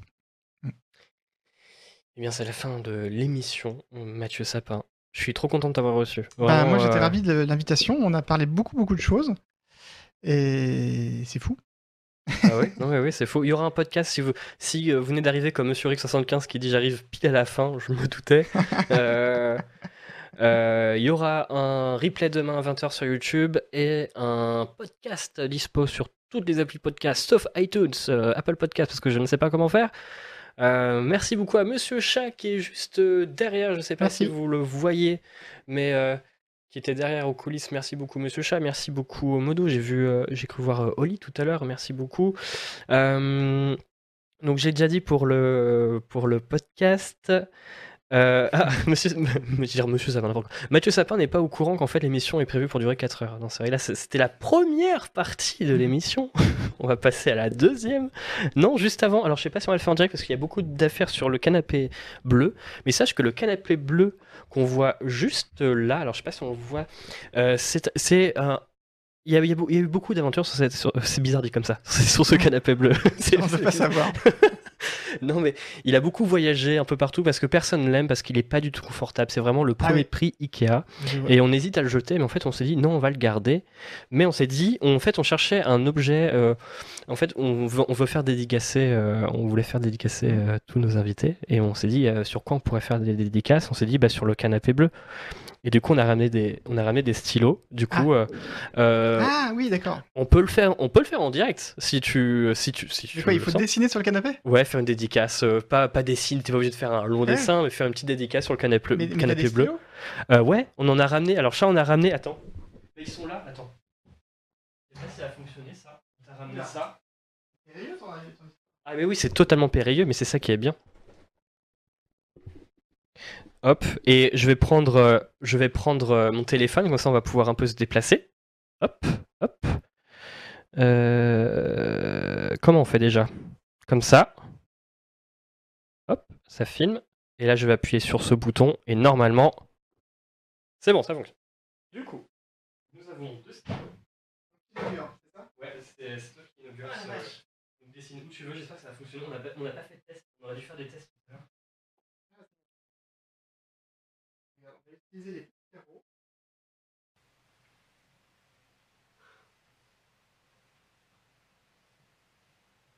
Donc je mets mon nom. Ouais, tu peux. Tu vois, et comme ça chacun va faire un carreau. Et comme vous avez des, des centaines d'invités, il y, a, il y a- il y a des centaines de carreaux. Trop bien. N'hésitez pas à clip ce moment, comme ça je vais le mettre ensuite sur, sur Twitter. Parfait. Comme je suis auto-centré, je me décide. Voilà. Merci beaucoup, Mathieu Sapin. Trop bien. Hop, et on repasse. Hop, comme ça. Tac, tac. Est-ce que ça fonctionnait? Parfait. Et ben voilà, là tu vois, ce canapé, il coûtait 70 euros. Là, c'est bon, là, là on a. On a euh, là, ça vaut, ça, va, ça vaut plus de 2000 euros. On va, plus jamais, on va jamais le jeter maintenant, ce canapé. Ah il bah, est collector je pense qu'il- maintenant. Il est un, un avenir fou. Euh, merci beaucoup, Mathieu.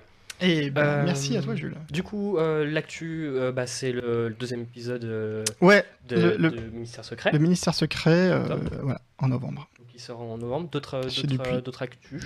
Euh, ah oui, en début d'année prochaine, il y a un truc assez rigolo que j'avais fait avec Lewis Trondheim, mais que tu, tu n'as pas mentionné. Tu as mentionné beaucoup, beaucoup d'albums, et celui-ci, il est euh, assez culte et difficile à trouver, qui s'appelle MKM pour Mega Krav Maga, et c'est un album avec Frantico et Lewis Trondheim.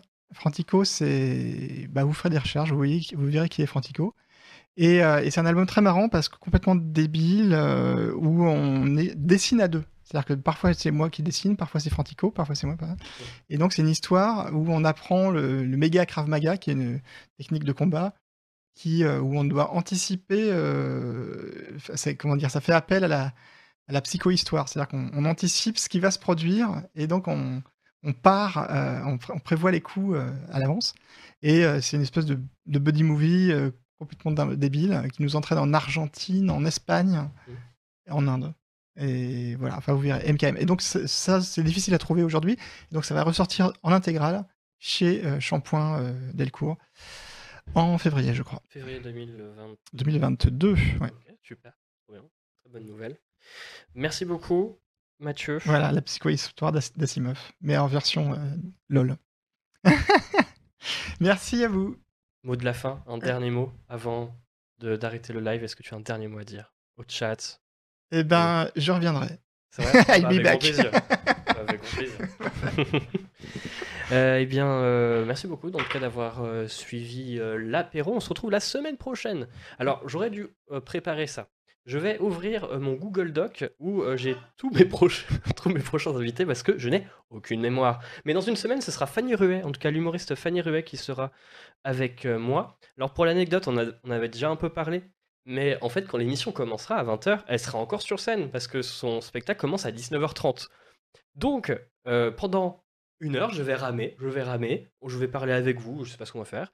À 21h, elle va arriver en moto-taxi, euh, on va suivre l'aventure, je pense qu'on va l'appeler en direct quand elle sera en moto et tout. Elle arrivera à 21h et on parlera de son spectacle qu'elle aura fait encore. Elle sera sur scène, euh, elle était sur scène il y a encore 15 minutes. Quoi. Euh, l'apéro, voilà, j'ouvre, j'ouvre. Il y aura également le mardi 5 octobre, je suis très content de le recevoir, l'humoriste Yacine Bellous qui sort une bande dessinée d'ailleurs. Donc on va en parler avec, Yacine. Le mardi 12 octobre, ça sera la streameuse Ultia. Euh, vous connaissez peut-être, euh, on avait fait un raid chez Ultia euh, jeudi dernier pendant, pendant l'émission, vous l'avez peut-être découvert là-bas. Et il y aura plein d'autres émissions. J'ai eu des nouvelles de Pedro Winter. Je ne sais pas si vous voyez qui Ah, est super. Pedro Winter, euh, parce que j'ai envie de faire une émission avec lui. Donc là, il y a eu une petite relance. Normalement, on devrait faire une émission avec Pedro Winter. Si vous ne connaissez pas, c'est l'ancien manager des Daft Punk qui a créé ensuite Headbanger et qui produit Monsieur Oiseau, Justice, enfin plein de gens, plein de jeux, plein de gens incroyables. Monsieur Oiseau, pardon. Euh, Breakbot, euh, voilà. Donc euh, il y aura plein de super invités en tout cas. Merci beaucoup. Donc rendez-vous dans une semaine avec Fanny Ruet ou sinon vendredi, car je vous rappelle que tous les vendredis matins, je suis sur Radio Nova à 7h47 pour parler jeux vidéo également. Voilà, des bisous, merci beaucoup le chat, bisous à Isuel que je vois, merci les modérateurs, merci Nougat, Galwan qui vient de s'abonner, Sirti, Bobol Maladroit, Fred Gonde. Et là, regarde, je vais faire un plan général, là on nous voit ici, Ah ouh Et Avec nos belles chemises. je vous fais. Mais oui, mais regarde. Oh là là. On n'arrive plus, j'arrive plus à savoir qui est qui là. C'est- On, on se ressemble trop. Des bisous. Salut Salut.